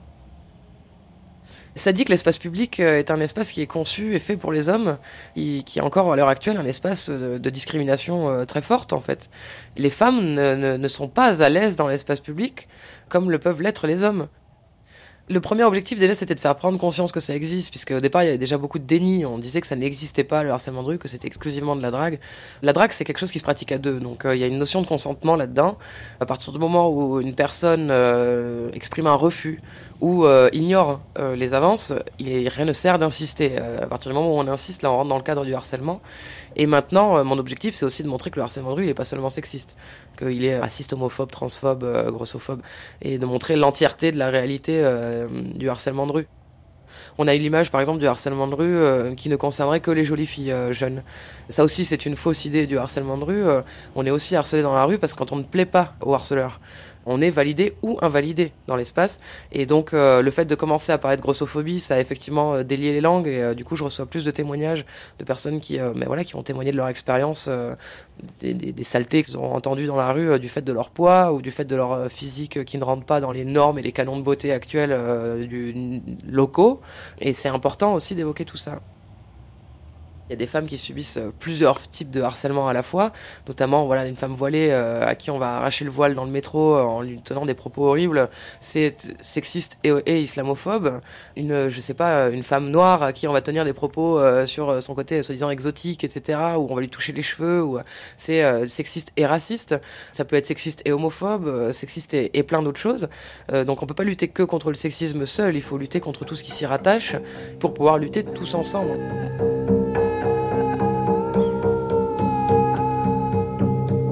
Et les trois là, je vous prendrai bien en même temps dans mon camion. Ouais, ouais, même si vous êtes grosse. À Montpellier dans la rue. Ils ont fait 130 morts, va te la péter dans ton pays, pétasse. À Lyon, dans le métro, il m'a suivi après que j'ai dit non plusieurs fois à sa proposition de parler 5 minutes. Regarde-moi ce corps, des courbes là où il faut, un vrai bout de viande, on devrait en profiter. Montpellier, place de la Comédie. J'ai été surprise, nous avons eu peur.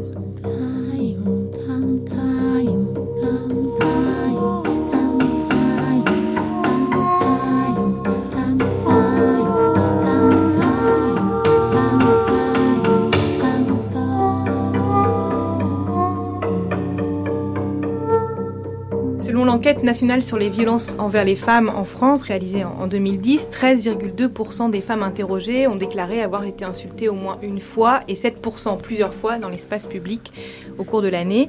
Et 62,5% de ces femmes insultées dans l'espace public ont fait l'objet d'une insulte sexiste.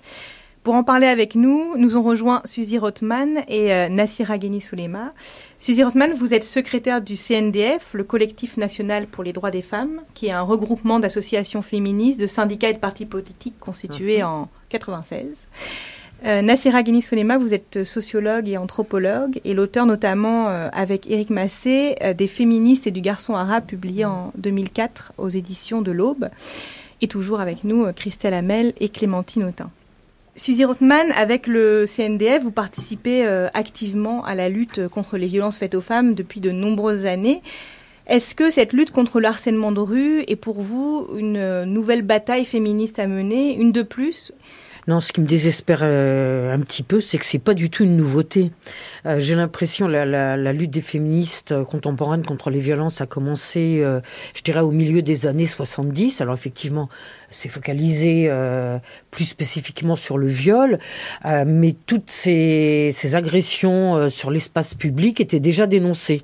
J'ai l'impression que malgré les, les progrès qu'on a pu accomplir sur euh, euh, les lois, la prise en compte, etc., etc., on répète sans cesse la même chose. Alors c'est démultiplié peut-être à l'heure actuelle par les réseaux sociaux, mais ces agressions, c'est pas du tout une nouveauté. Hein. Alors, vous parlez de d'avancées. Alors peut-être rapidement nous dire quelles avancées y a-t-il eu depuis euh... Ah, ça va nous emmener loin si on si on développe ça. Je dirais essentiellement, euh, puisque le mouvement féministe euh, a fait le choix dans les années 70 de faire appel à la à la justice, on a réussi quand même à faire voter un certain nombre de lois. La première étant la loi du 23 décembre 1980 sur le viol. Et on a réussi à constituer tout un corpus législatif qui n'existait absolument pas dans la législation française. Maintenant, l'application des lois, c'est une autre affaire. Là, on a entendu Anaïs Bourdet, euh, donc la créatrice euh, de, de Peyta Schneck, insister aussi sur la nécessité de lutter contre le sexisme, mais aussi contre le racisme. Donc elle tient elle, à répéter que les harceleurs viennent de tous les milieux sociaux. Et est-ce que cela ne fait pas écho, euh, Christelle Hamel, aux, aux, luttes passées dans les années 70 Les féministes se sont emparées de la question du viol. Elles ont mené des campagnes pour réaffirmer que les violeurs ne venaient pas uniquement des milieux populaires.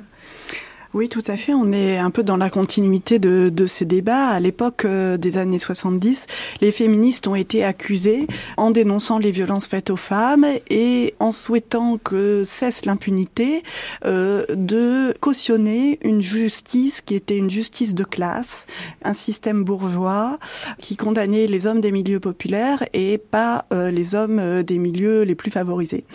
Ben, il se trouve que la justice n'a pas beaucoup changé euh, et que euh, par contre euh, Parmi les hommes des milieux populaires aujourd'hui, il y a beaucoup d'hommes issus de l'immigration ou immigrés eux-mêmes.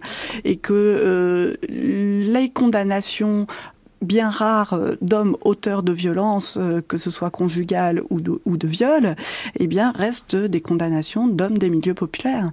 Donc, euh, la question qui se pose, c'est, on est là dans une situation compliquée, parce que d'un côté, il faut dénoncer l'impunité de ces violences, et de l'autre côté, dénoncer aussi que le fonctionnement judiciaire et aussi nos représentations font que les seules personnes condamnées, ce sont des hommes des milieux populaires et des hommes appartenant aux minorités migrantes et issues de l'immigration. Et ça, ça va pas. Là vraiment, on a un travail à faire euh, et la recherche est importante parce que la l'enquête nationale sur les violences faites aux femmes avait euh, mis au jour que les victimes, en particulier les victimes de violences conjugales, appartenaient à tous les milieux sociaux, vraiment de tous les milieux professionnels. Donc euh, ça, c'était un résultat euh, majeur et il faut réussir à transformer notre système euh, judiciaire et aussi penser euh, voilà qu'il y ait des condamnations si vous voulez euh, pour euh, avoir volé je sais pas une moto une voiture quand il n'y en a pas quand on a agressé une femme ça va pas non plus quoi la hiérarchisation des peines et des sanctions, euh, elle doit s'appliquer. Et euh, les atteintes aux personnes, en particulier, euh, celles faites aux femmes, mais aussi aux, autres personnes, aux êtres humains, doivent considérer être considérées par notre système judiciaire comme plus grave que le vol d'une bagnole. Alors, ces débats sur euh, la question de racisme et de sexisme ont été au cœur de la polémique qui a suivi les agressions de, de, Cologne. En décembre 2015, des centaines de femmes ont été agressées sexuellement à Cologne, en Allemagne, pendant la fête de la Saint-Sylvestre par des dizaines d'hommes. Très vite, le rapprochement entre ces agressions et l'immigration euh, a été fait. Ces événements ont largement divisé le mouvement féministe, autant en Allemagne qu'en France d'ailleurs, où les clivages sont plus ou moins les mêmes. D'un côté, on pouvait entendre dans la revue des Deux Mondes Valérie Toragnan dénoncer les féministes qui, selon elle, ont fait fausse route en minimisant pendant des années la montée de l'islam politique et son influence négative sur les droits des femmes. Elle regrettait que pour certaines féministes, l'oppresseur ne pouvait être que l'homme blanc, capitaliste, héritier du colonialisme et que critiquer la culture islamiste qui surveille les mœurs et les tenues des femmes faisait de vous une alliée de Satan, une néocolonialiste, une islamophobe, une raciste. Et donc je rappelle que Fausse route, c'est le titre d'un des livres d'Elisabeth Badinter qui avait, elle, déclaré ne pas avoir peur d'être traitée d'islamophobe. D'autres féministes, comme vous, par exemple Clémentine Autain, ont trouvé regrettable de ne faire la lumière sur les violences sexuelles que lorsqu'elles sont supposées être le fait euh, de personnes perçues comme euh, autres. Alors Clémentine Autain, le, le fossé se creuse. Euh, en tout cas, moi, le fossé est creusé depuis au moins fausse route avec Elisabeth Badinter, dont j'ai partagé les positions antérieurement.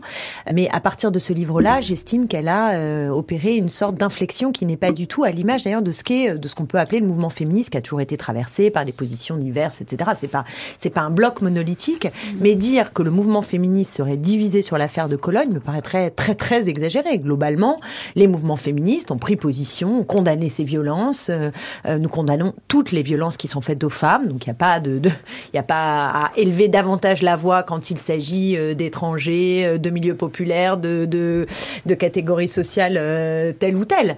il y a à élever la voix de façon égale. Et ce que je reproche pour le coup à Elisabeth Badinter, c'est que quand il y a eu l'affaire des SK, par contre, elle était à la télévision pour expliquer que c'était son ami, Dominique Strauss-Kahn. Hein, et que, en gros, elle validait ce qu'il y avait à ce moment-là comme petite musique pendant hein, plusieurs semaines, qui consistait à dire, mais enfin, cet homme, euh, qui est un homme de renom, euh, euh, qui a une telle culture, une telle intelligence, il n'a évidemment pas pu violer la femme de chambre. C'était quand même ce qu'on nous racontait. Et vous avez la même chose aujourd'hui, avec le décalage sur l'ampleur que peut prendre une affaire comme Cologne, qui est épouvantable, et je la condamne, et je continuerai à la condamner. Et de l'autre côté, par exemple, les viols dans les universités américaines qui sont dénoncés, mais qui ne provoquent pas en France le même écho d'indignation. Et donc, il faut qu'on fasse très attention parce que depuis l'affaire des viols collectifs qui ont été rebaptisés tournantes, mmh. quand il s'agissait des banlieues, des garçons issus de milieux euh, populaires et issus de l'immigration, cela il y avait un terme particulier. Pourquoi il y a un terme particulier? C'est pour expliquer qu'en gros, le sexisme ne serait plus aujourd'hui que l'affaire de personnes qui euh, sont arabo-musulmans. Voilà, c'est une forme de racisme qui s'invite et il y a une instrumentalisation dans ce cas de la question féministe et c'est là où, où le débat devient, devient compliqué parce qu'il y a une instrumentalisation de la question féministe au profit d'un discours néo-raciste et je trouve qu'il se développe. Donc comment tenir tous les bouts? C'est là où parfois entre féministes on peut euh, en effet avoir des, des, des nuances d'appréciation ou voire même des, des, conflits très forts comme on l'a vu autour euh, des lois sur le port du, du foulard. Mais moi je nous invite à se rappeler ce qu'est le cœur de notre engagement nous luttons contre toutes les formes de domination et d'exploitation. Et donc, pour moi, mêler euh, l'apport euh, des batailles antiracistes à l'apport des batailles féministes, antisexistes, c'est ce qu'a fait Angela Davis, c'est ce que d'autres tentent d'articuler. Et je crois qu'il n'y a pas d'issue sans cette intersectionnalité, comme on dit en mots savants, mais qui signifie tout simplement de tenir tous les bouts de tous les combats émancipateurs. Suzy Rothman? Alors d'abord, par rapport à Elisabeth Banater, faut que ça soit clair, elle ne fait pas partie du mouvement féministe. Elle se prononce sur son nom personnel euh, la plupart du temps. Ça, c'est une première chose. Deuxièmement, je tiens à dire que les féministes ont toujours dit, la grande majorité des féministes ont toujours dit ce qu'il y avait dans l'envef. Les auteurs de violence sont dans tous les milieux sociaux. C'est très important. Euh, je crois que c'est déterminant. Troisièmement, je crois qu'il pour jauger un peu de la façon dont les féministes ont réagi par rapport à Cologne, faut voir ce qu'elles ont fait les féministes. Nous avons convoqué un rassemblement le 18 janvier 2016 avec alors j'ai pas pris la liste des signataires, ce serait fastidieux, une grande majorité des associations féministes. Qu'est-ce que disait ce rassemblement? Premièrement, ces violences doivent être fermement condamnées. Nous soutenons les femmes victimes de violences et les violeurs, si on arrive à les rattraper, qu'ils soient euh, dûment réprimés, premièrement. Deuxièmement, c'est pas parce qu'il y aurait parmi les violeurs ou les agresseurs des réfugiés, des exilés, qu'il faut englober tous les exilés et tous les réfugiés dans le même ou tous les immigrés dans le même sac en disant euh, les violeurs, les agresseurs sont uniquement ce type de personnes. Alors, je vais vous donner euh, deux mots d'ordre qu'il y avait lors du rassemblement de Cologne qui montrent bien notre propos. Le premier, c'était nous défendons les femmes agressées, les extrêmes droites ne font que les instrumentaliser. Et deuxièmement, on avait repris ce que disaient les féministes allemandes, nos violences contre les femmes, que ce soit à Cologne, à la fête de la bière ou dans la chambre à coucher. Je crois que ce mot d'ordre illustre bien euh, ce qu'on pensait. Et je tiens à le répéter, il y avait la grande majorité des associations féministes qui ont appelé à ce rassemblement. Nassira Ghanif oui, en fait, ce que je voudrais juste peut-être souligner en rappelant qu'il y, y, a une temporalité longue de ces questions-là, c'est quand même le silence un peu assourdissant dans lequel euh, la lutte euh, contre l'instrumentalisation du racisme et, de, et du sexisme s'est faite. Moi, je, je, veux bien effectivement qu'aujourd'hui on, on, converge hein, vers des formes de, de, de positions communes. Il y a quand même eu de longues années au cours desquelles, euh, par exemple, toutes les femmes ou tous celles et ceux qui luttaient contre la loi de 2004 ont lutté dans le silence et dans la désapprobation la plus consensuelle. Donc la loi de 2004 qui interdit les signes hein. toujours religieux oui, toujours consensuel. Et d'ailleurs ça continue. Mais je pense que ça c'est important parce que euh, lorsqu'on nous explique effectivement que c'est évidemment euh, les hommes arabes qui sont prédisposés à violer les femmes euh, dans n'importe quelle circonstance et, et en toutes circonstances d'ailleurs, hein, c'est une de leurs activités favorites. On continue à activer des formes d'orientalisme, hein, c'est-à-dire de, renvoi à une, altérité radicale euh, qui ne peut absolument pas être soluble ni dans les principes de la République, euh, ni dans le mode de vie occidental.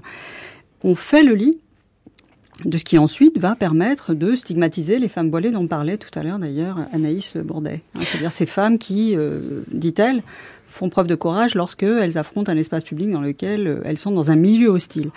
Donc, euh, moi, il me semble qu'on ne peut pas tenir, on ne peut pas parler de Cologne sans parler en fait de l'ensemble de la séquence, c'est-à-dire de, de, ces myriades de micro-événements euh, qui sont d'ailleurs souvent complètement tus et ignorés, et qui constituent un état d'esprit, qui constitue une sorte d'idéologie dominante aujourd'hui, qui consiste effectivement à considérer que les hommes arabes sont euh, insolubles dans les mœurs occidentales, et que les femmes voilées d'ailleurs sont une forme d'extension des hommes arabes insolubles, puisque elles-mêmes elles font la démonstration qu'elles ne parviennent pas à euh, obéir en fait hein, euh, aux principes et aux orientations de l'émancipation telle qu'elle est conçue dans nos sociétés. Alors justement, sur ces questions, je vous propose d'écouter euh, un court témoignage de deux jeunes féministes d'origine maghrébine qui font partie d'un collectif féministe intersectionnel. Donc vous en avez parlé, Clémentine Autain. Donc elles cherchent dans leur féminisme à articuler les questions de sexe, de race et de classe. Et je rappelle que le mot race est utilisé ici comme construction sociale et non comme catégorie ethnique. Donc pour elles, si toutes les femmes font bien l'expérience du sexisme, il n'y a pas pour autant d'expérience identique du sexisme. Par exemple, une femme noire issue des quartiers populaires ne vivra pas les mêmes oppressions qu'une femme blanche issue de milieux privilégiés. Donc le féminisme intersectionnel porte notamment les revendications des femmes non blanches victimes de sexisme et de racisme afin de lutter contre ce qu'il considérait être le détournement du féminisme à des fins racistes. Alors on entendra leurs portraits et leurs expériences plus en longueur dans, dans le dernier volet de notre série, euh, vendredi donc consacré au féminisme décolonial, mais je voulais vous faire écouter à toutes un court extrait de leur témoignage dans lequel elles expliquent pourquoi elles n'ont jamais voulu rejoindre le mouvement féministe majoritaire, euh, institutionnel, et ont tout de suite voulu inventer leur propre féminisme euh, intersectionnel donc, et ces jeunes femmes ont 20 ans. Ce qui est un petit peu gênant en général dans les associations féministes traditionnelles, c'est euh, que déjà on s'y sent absolument pas représenté, que c'est censé être une association de défense aux femmes, mais qu'au final, quand on y va, on s'y sent très stigmatisé en règle générale. C'est des femmes qui sont ni notre génération, ni notre milieu social, ni de la même appartenance ethnique que nous. En général, quand on va leur parler des problèmes auxquels on est confronté, on va être confronté nous-mêmes à beaucoup de jugements de valeur sur euh, notre famille, sur notre culture, sur nos mœurs et sur nos coutumes. On va parler par exemple d'un père qui est un peu trop protecteur. Tout de suite, on va te stigmatiser. Ah oui, ton père te frappe, ton père est maghrébin, il veut sûrement pas que tu sortes à partir d'une certaine heure, il veut sûrement pas que tu sortes avec des garçons. Concrètement, c'est des choses qu'on peut retrouver chez tout le monde. Et au final, ça nous empêche d'en parler on te ramène quand même tout le temps à tes origines, tout le temps. Il y a tout un préjugé autour de ça, la jeune maghrébine opprimée. Euh, moi, on m'a déjà demandé à plusieurs reprises si euh, mon frère il me laissait sortir ce genre de choses, alors que moi, pour vous dire, mon frère, enfin, il s'en fout totalement de ma vie. Il est ingénieur informatique. Que je sorte ou pas, c'est le cadet de ses soucis. On m'a demandé si mes parents étaient fiers de moi, alors que mes parents, euh, toute ma vie, mon père est prof, toute sa vie, il m'a payé tout ce que je voulais, tous les livres que je voulais. Personne ne m'a demandé de me marier à 18 ans. Et au contraire, ça aurait été carrément la honte, vu que dans notre famille, on a tous des professions intellectuelles. Donc c'est minimum chez nous, bac plus 6, quoi. Euh, moi personnellement, euh, j'ai eu beaucoup de mal à, à parler de problèmes euh, de ma communauté. Quand je dis ma communauté, ça peut être euh, ma communauté en tant que maghrébine ou ma communauté en tant que musulmane. J'avais du mal à parler de violences faites aux femmes, de peur qu'on mette la faute sur les maghrébins, les arabes en général Par exemple, euh, ça va être euh, mes amis proches euh, hommes qui sont musulmans et maghrébins ou tout simple ou juste musulmans, même même noirs, qui me disaient des trucs vachement sexistes, vachement misogynes. Ça va être les insultes du genre si tu couches avant avant le mariage, t'es une pute. Si tu couches avec tant de mecs, t'es es une pute. Donc d'un côté, ça me touchait vachement que mes propres amis disent des choses aussi violentes. et c'était même pas personnellement à moi, il parlait des femmes en général, mais bon, comme je suis une femme, je, je le ressens quoi. Et donc du coup, pour parler de ce problème-là euh, avec quelqu'un d'autre qui n'est pas euh, maghrébin, qui n'est pas musulman, c'est difficile parce que euh, y aura toujours ce côté-là de sa vision à travers le racisme quoi. J'avais vraiment trop peur que, comme d'habitude, on mette une étiquette à la communauté maghrébine et, musulmane. C'est un peu un cercle vicieux parce que on avoue une vérité pour ensuite se la reprendre en pleine face. Donc euh, je silenciais un peu ce côté-là, mais j'en parlais en fait euh, avec euh, des filles de ma communauté. Du coup, cet entre-soi, on, on en a vraiment besoin. Et c'est ce qui fait que ça ouvre la parole et que ça nous donne un espace qui est bien plus sécurisant pour nous et qui nous donne cette liberté de parole. Je pense que c'est justement le féminisme intersectionnel qui m'a permis d'en parler concrètement à tout le monde, maintenant sur le compte de, notre collectif plein de, blancs nous suivent et j'ai plus peur d'en parler parce que euh, on a la possibilité de tout détailler, de tout expliquer de façon sociologique, avec tous les contextes qu'il faut.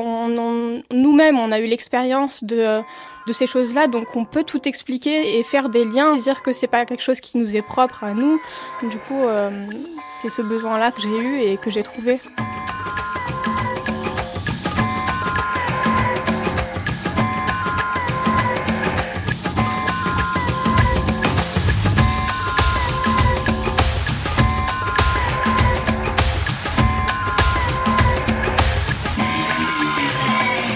Grande traversée. Women's Power. Les nouveaux féminismes. Donc pour ces jeunes femmes, on l'entend, hein, les féministes, euh, certaines féministes, euh, en voulant lutter contre les violences telles que les mariages forcés, les mutilations génitales, les crimes d'honneur, ont participé à stigmatiser leur communauté. Nassira Ghenif, comment alors parler de ces violences, les prévenir, prendre en charge les victimes, sans servir d'alliés euh, involontaires au discours raciste? C'est un des enjeux majeurs de tout ce qu'on a vu, euh, des évolutions qu'on a vues en fait, hein, qui sont très intéressantes au cours des dix dernières années. La question de savoir quels sont les outils de lutte dont elles disposent. Or, euh, ce qu'elles mettent en évidence, c'est que le package, il arrive déjà tout fait. C'est-à-dire, euh, si vous voulez lutter contre les violences faites aux femmes, il va en falloir, falloir en passer sous les fourches codines que nous, imposons, c'est-à-dire dénoncer les hommes, dénoncer les pratiques, euh, euh, criminaliser, euh, sanctionner, pénaliser d'ailleurs, hein, parce qu'il y a des lois qui existent et qui ont été appliquées, par exemple contre les, les mutilations génitales. il y a des lois qui ont été passées contre les mariages forcés, mais ça se fait toujours sans les personnes et contre les personnes. Donc la question aujourd'hui, c'est est-ce que ces personnes-là sont capables d'être actrices, hein, c'est-à-dire d'être, euh, d'avoir une puissance d'agir par rapport aux situations dans lesquelles elles sont? Est-ce qu'on considère que c'est des milieux qui sont irréformables ou est-ce qu'on considère que ce sont des milieux qui sont eux-mêmes en train de se réformer? Est-ce que ça... dit, il y a des dynamiques internes qui sont à l'œuvre. Alors, est-ce qu'on les aide ou est-ce qu'il euh, y a cette logique effectivement d'un, d'un paternalisme, y compris d'État, qui consiste à arriver sur le terrain et à dire on va vous expliquer comment faire. Est-ce que ça veut dire que si on n'appartient pas à cette communauté, euh, on ne peut pas lutter contre les violences On ne peut pas faire sans. Si on ne fait pas avec et aux côtés, euh, c'est qu'on fait sans. Et si on fait sans, c'est que d'une certaine manière, on réduit à l'impuissance, hein, parce que, y compris la logique de la victimisation, puisque euh, toutes ces femmes sont d'une manière ou d'une autre, alors ça, ça dépend des situations, mais sont toujours renvoyées à leur statut de victime, et en les victimisant, euh, que ce soit à tort ou à raison, euh, on les réduit à l'impuissance. Donc ce, discours public-là est un discours qui a atteint ses limites. Si aujourd'hui les choses ne sont pas faites avec elles et à leur côté, c'est-à-dire selon les termes qu'elles déploient et selon les termes qu'elles qu'elles mettent en œuvre, euh, c'est une façon de les opprimer. Il faut être clair. Le fait de le faire contre elles et sans elles, c'est une façon de les opprimer. Donc y compris en les maintenant dans la nasse de la violence qui leur est faite, de toutes les formes de violence qu'elles subissent. Donc il y a, pour finir, juste, moi je crois qu'aujourd'hui, lorsque des femmes, par exemple, mobilisent des formes de lutte contre euh, les mutilations sexuelles en disant qu'elles le font de façon décoloniale, il faut entendre ce qu'elles disent lorsqu'elles disent ça. C'est-à-dire qu'elles veulent développer l'ensemble de la dynamique de lutte contre cela à partir de leur expérience Et elle rappelle que toutes les personnes qui s'avisent de lutter contre les violences faites aux femmes le font de façon située, c'est-à-dire avec leur histoire avec une histoire qui est aussi une histoire qui renvoie à une race sociale, qui renvoie à un sexe, qui renvoie à une position de classe, etc. Et ça, ça ne peut plus être nié aujourd'hui dans ces formes de lutte. Suzy Rothman, le, CNDF a, souvent été montré du doigt euh, comme faisant partie d'un féminisme, donc un peu trop d'honneur de son, universalisant. Qu'est-ce que vous avez envie de répondre à ces jeunes filles? Ben, Moi, j'ai envie de répondre que c'est très dommage qu'on n'ait pas eu le temps d'écrire l'histoire. Et je crois que tous les débats autour de la, loi sur, le, sur les signes ostensibles de 2004 a pas mal euh, mis une chape de plomb un peu sur tout ça. Moi, je pense que, euh, par exemple, le mouvement, des, le, mouvement féministe des années 70, après sans doute dans les années 80, il y avait des associations, euh, par exemple les Nanabeurs, qui étaient constituées de femmes algériennes, ou le Modéfen, le mouvement de la défense de la femme noire, constitué de copines africaines, Lydie Doubinia, je crois qu'elle est, elle est décédée à l'heure actuelle, qui a initié la lutte contre les mutilations sexuelles. C'est pas venu euh, de l'esprit malade euh, euh, des féministes blanches. Et tout ça, on n'a pas eu le temps de l'écrire. À la Maison des Femmes, en 1984, il y avait un collectif féministe contre le racisme. Il y a des tas de choses qui ont été faites, mais c'est vrai que c'est pas écrit. Ça, c'est une première chose. La deuxième chose que je veux dire, c'est qu'il existe à l'heure actuelle, euh, par exemple, au sein de notre mouvance du mouvement, euh, si je peux m'exprimer ainsi, des groupes qui agissent. Euh, par exemple, le RACHFIR, le réseau pour l'autonomie juridique des femmes immigrées, réfugiées ou exilées, qui travaille avec les femmes pour leur c'est concret, c'est pas du paternalisme. Les femmes ont besoin d'être aidées pour obtenir des papiers, pour lutter contre les violences, pour euh, les accompagner à la préfecture, pour justement qu'elles puissent acquérir leur autonomie. Il y a toute une partie où femmes, femmes migrantes debout, c'est des réalités, elles n'ont pas le temps de faire de la com, etc. C'est des réalités qui sont pas beaucoup connues et sur lesquelles il faudrait qu'on ait le temps d'écrire et de communiquer parce que c'est un peu plus compliqué de ce qui se dit euh, euh, comme ça, qui circule, etc. Pour en terminer avec l'intersectionnalité, moi je veux bien l'intersectionnalité, ça me gêne pas. On, on s'est toujours dit, nous féministes de classe, on a fait de l'intersectionnalité comme Monsieur Jourdain faisait de la prose dans les années 70, qu'on s'est heurté un peu avec les radicales qui disaient vous êtes envoyés par vos organes d'extrême gauche, euh, vous êtes manipulé par les mecs, euh, euh, etc. Ça me gêne pas. Mais alors, n'oublions pas tous les termes de l'intersectionnalité. Hein, je sais qu'il y en a qui en mettent à rallonge, mais si c'est sexe, race entre guillemets et classe, euh, faut pas oublier. Moi, je dis qu'une femme. Faut pas oublier quoi? Ah, Je vais vous dire quoi Faut pas oublier. Faut pas oublier la classe.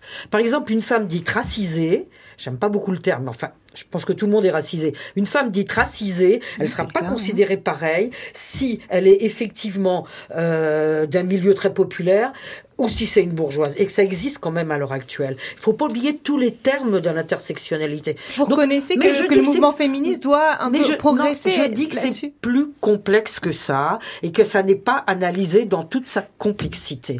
Et que, vu que tout le monde s'est crispé par rapport à la loi de 2004, euh, c'est marrant que Nassira soit un peu étonné par notre réaction sur Cologne. Si on a peu développé euh, notre réaction sur Cologne par rapport à l'instrumentalisation euh, des exilés, des réfugiés, ou des immigrés par l'extrême droite, mais c'est qu'on avait, on avait déjà semé des graines dans les années 70 et 80 et que euh, on, a toujours été antiraciste. Je suis, juste, je suis juste étonnée par la parenthèse qui a été la loi sur le voile, c'est tout. Je pense, moi, je pense que d'une certaine manière, il y a des féministes qui ont perdu la mémoire, bah, qui ont perdu la mémoire de ce qu'elles faisaient dans les années 70. Je pense qu'elles ont perdu la mémoire et qu'elles ont aussi euh, considéré qu'elles étaient en position. Et là, je pense qu'il y a un rapport euh, racial qui est en jeu. Mm. C'est-à-dire que des femmes blanches viennent expliquer à des femmes arabes ou musulmanes qu'elles n'ont pas rien compris à l'émancipation et qu'elles vont leur expliquer comment s'émanciper. C'est pas, possible. expliqué ça. Si, on dit, si, si, si ah ça a été le discours dominant et ça a été le ah discours écrasant pendant la dernière décennie. Si, ça n'a même pas été expliqué, ça a été imposé. C'était c'était c'était simple, c'était à prendre ou à laisser. Parce que on ça a été comme ça, on, on, assimile le port du voile à une position raciste. Euh, si on est contre le port du voile, on est raciste. Moi, je suis pas du tout d'accord. Pas dit ça. non, non, c'est pas ce que je dis. je dis que c'est parce que vous avez, excusez-moi, je vais utiliser effectivement les, les arguments de la race sociale. C'est à partir d'une expérience située de femmes blanches que vous parlez à des femmes qui sont racisées en tant que arabes, noires et musulmanes. Je vous explique. Et là, à partir, pas fini ce que j'avais à dire. Je pense que cette, non seulement cette position-là, elle a été stigmatisée, elle a été diabolisée pendant des années, mais elle n'a jamais réussi à s'expliciter de façon claire. C'est-à-dire qu'à chaque fois, il y avait, mais non, mais vous comprenez, vous parlez de femmes aliénées. Euh, alors que ce sont des dynamiques dont on parle. Non, non, non, on a toujours, si, on parle, on a toujours reconnu la, la, s'est mis du voile. On n'a pas dit les femmes qui portent ça. On a dit aussi il y en avait qui revendiquaient, etc., oui, etc. Alors, on a toujours moi, reconnu. Bien non, voulu, non, mais vous, vous ne, vous ne saisissez voulu... pas notre position à l'époque. Dans toute sa complexité, elle est, elle est simplifiée, Et etc. Que etc. dire de la position des femmes voilées qui n'a jamais mais non, été je, complexifiée je, vous, je vous explique qu'au sein du mouvement féministe, il y avait des femmes de toutes origines et qu'elles prenaient leurs affaires en main. Concernant les, violences faites aux femmes, Christelle Lamel, vous avez beaucoup travaillé sur ces questions aussi euh, d'imbrication entre sexisme, racisme, classe. Comment alors être féministe et antiraciste? Euh, c'est compliqué, ça c'est le moins qu'on puisse dire, mais euh, je, je souscris à ce qui vient d'être dit. C'est une question qu'on peut pas occulter euh, dans la démarche féministe aujourd'hui. On est dans un contexte de racialisation du sexisme. C'est-à-dire C'est-à-dire que il y a un ensemble de discours politiques et médiatiques répétés, systématiques, et effectivement, Madame Badater a un rôle important dans dans cette racialisation du sexisme, qui consiste à à faire croire à l'ensemble de la population que les violences envers les femmes sont commises d'abord et avant tout par des hommes immigrés ou issus de l'immigration, et en particulier musulmans. Et l'affaire du voile a été... Euh, vraiment euh, l'expression euh, la plus exacerbée euh, de ça au point que aujourd'hui c'est devenu le symbole de la violence envers les femmes bon, alors je me permets de euh, revenir euh, à des choses un peu basiques. Pour moi, le symbole de la violence envers les femmes, c'est les meurtres conjugaux. Le deuxième symbole, c'est le viol. Et autant dire que ce qu'on a comme statistique sur les tournantes et sur le viol en particulier nous a permis de montrer avec l'enquête en VEF en 2000 que le viol commis par plusieurs personnes est un viol tout à fait minoritaire. Hein, seulement 6% des victimes de viol déclarent l'avoir été par plusieurs personnes. Et quand euh, elles l'ont été par plusieurs personnes, en général, c'est parce que papa a, ou, le grand-père, c'est plutôt dans des contextes intrafamiliaux, a aussi appelé ses bons copains hein, pour violer sa fille. Donc, si vous voulez, ça transforme un petit peu l'image du viol collectif. quoi. On est un peu loin euh, du, du viol euh, par des jeunes issus d'immigration euh, dans une cité. Ce qui ne veut pas dire que ce viol-là n'existe pas. Il existe, mais il est minoritaire. Donc, si on veut lutter contre le viol, c'est pas en mettant en avant les tournantes à répétition dans les médias qu'on va avoir euh, une politique efficace. D'autant que qu'est-ce que ça a comme conséquence? Ça fait que il se met en place un discours, euh, comment dire, on, envoie comme message aux, aux femmes issues de l'immigration que la figure du viol c'est le jeune arabe, que si elles sont pas trop bêtes et qu'elles veulent s'y émanciper, bah euh, il faudrait plutôt qu'elles choisissent un garçon non arabe, et donc ça les met dans une position de traîtresse vis-à-vis de leur famille. Hein. Et puis, ça rassure bien tous les autres euh, hommes de la société qui sont pas arabes, euh, parce que ça leur fait croire que eux sont des hommes bien. Et alors là, euh, franchement, les femmes non arabes, elles y perdent aussi parce que pour venir dénoncer leurs mecs qui eux aussi commettent des viols, comment elles s'en sortent si tout le monde croit que le violeur c'est un homme arabe? Tout le monde y perd.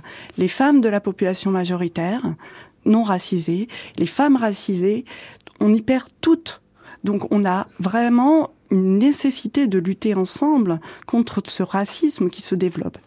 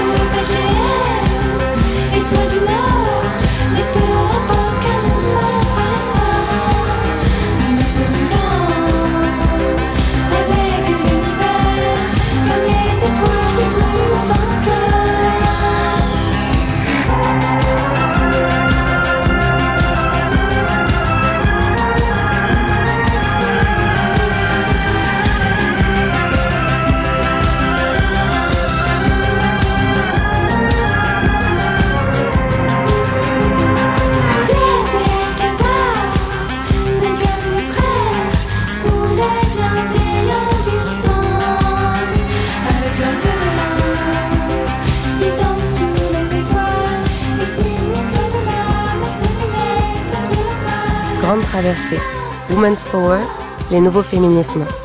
Une émission de Charlotte Bien-Aimée et Annabelle Brouard.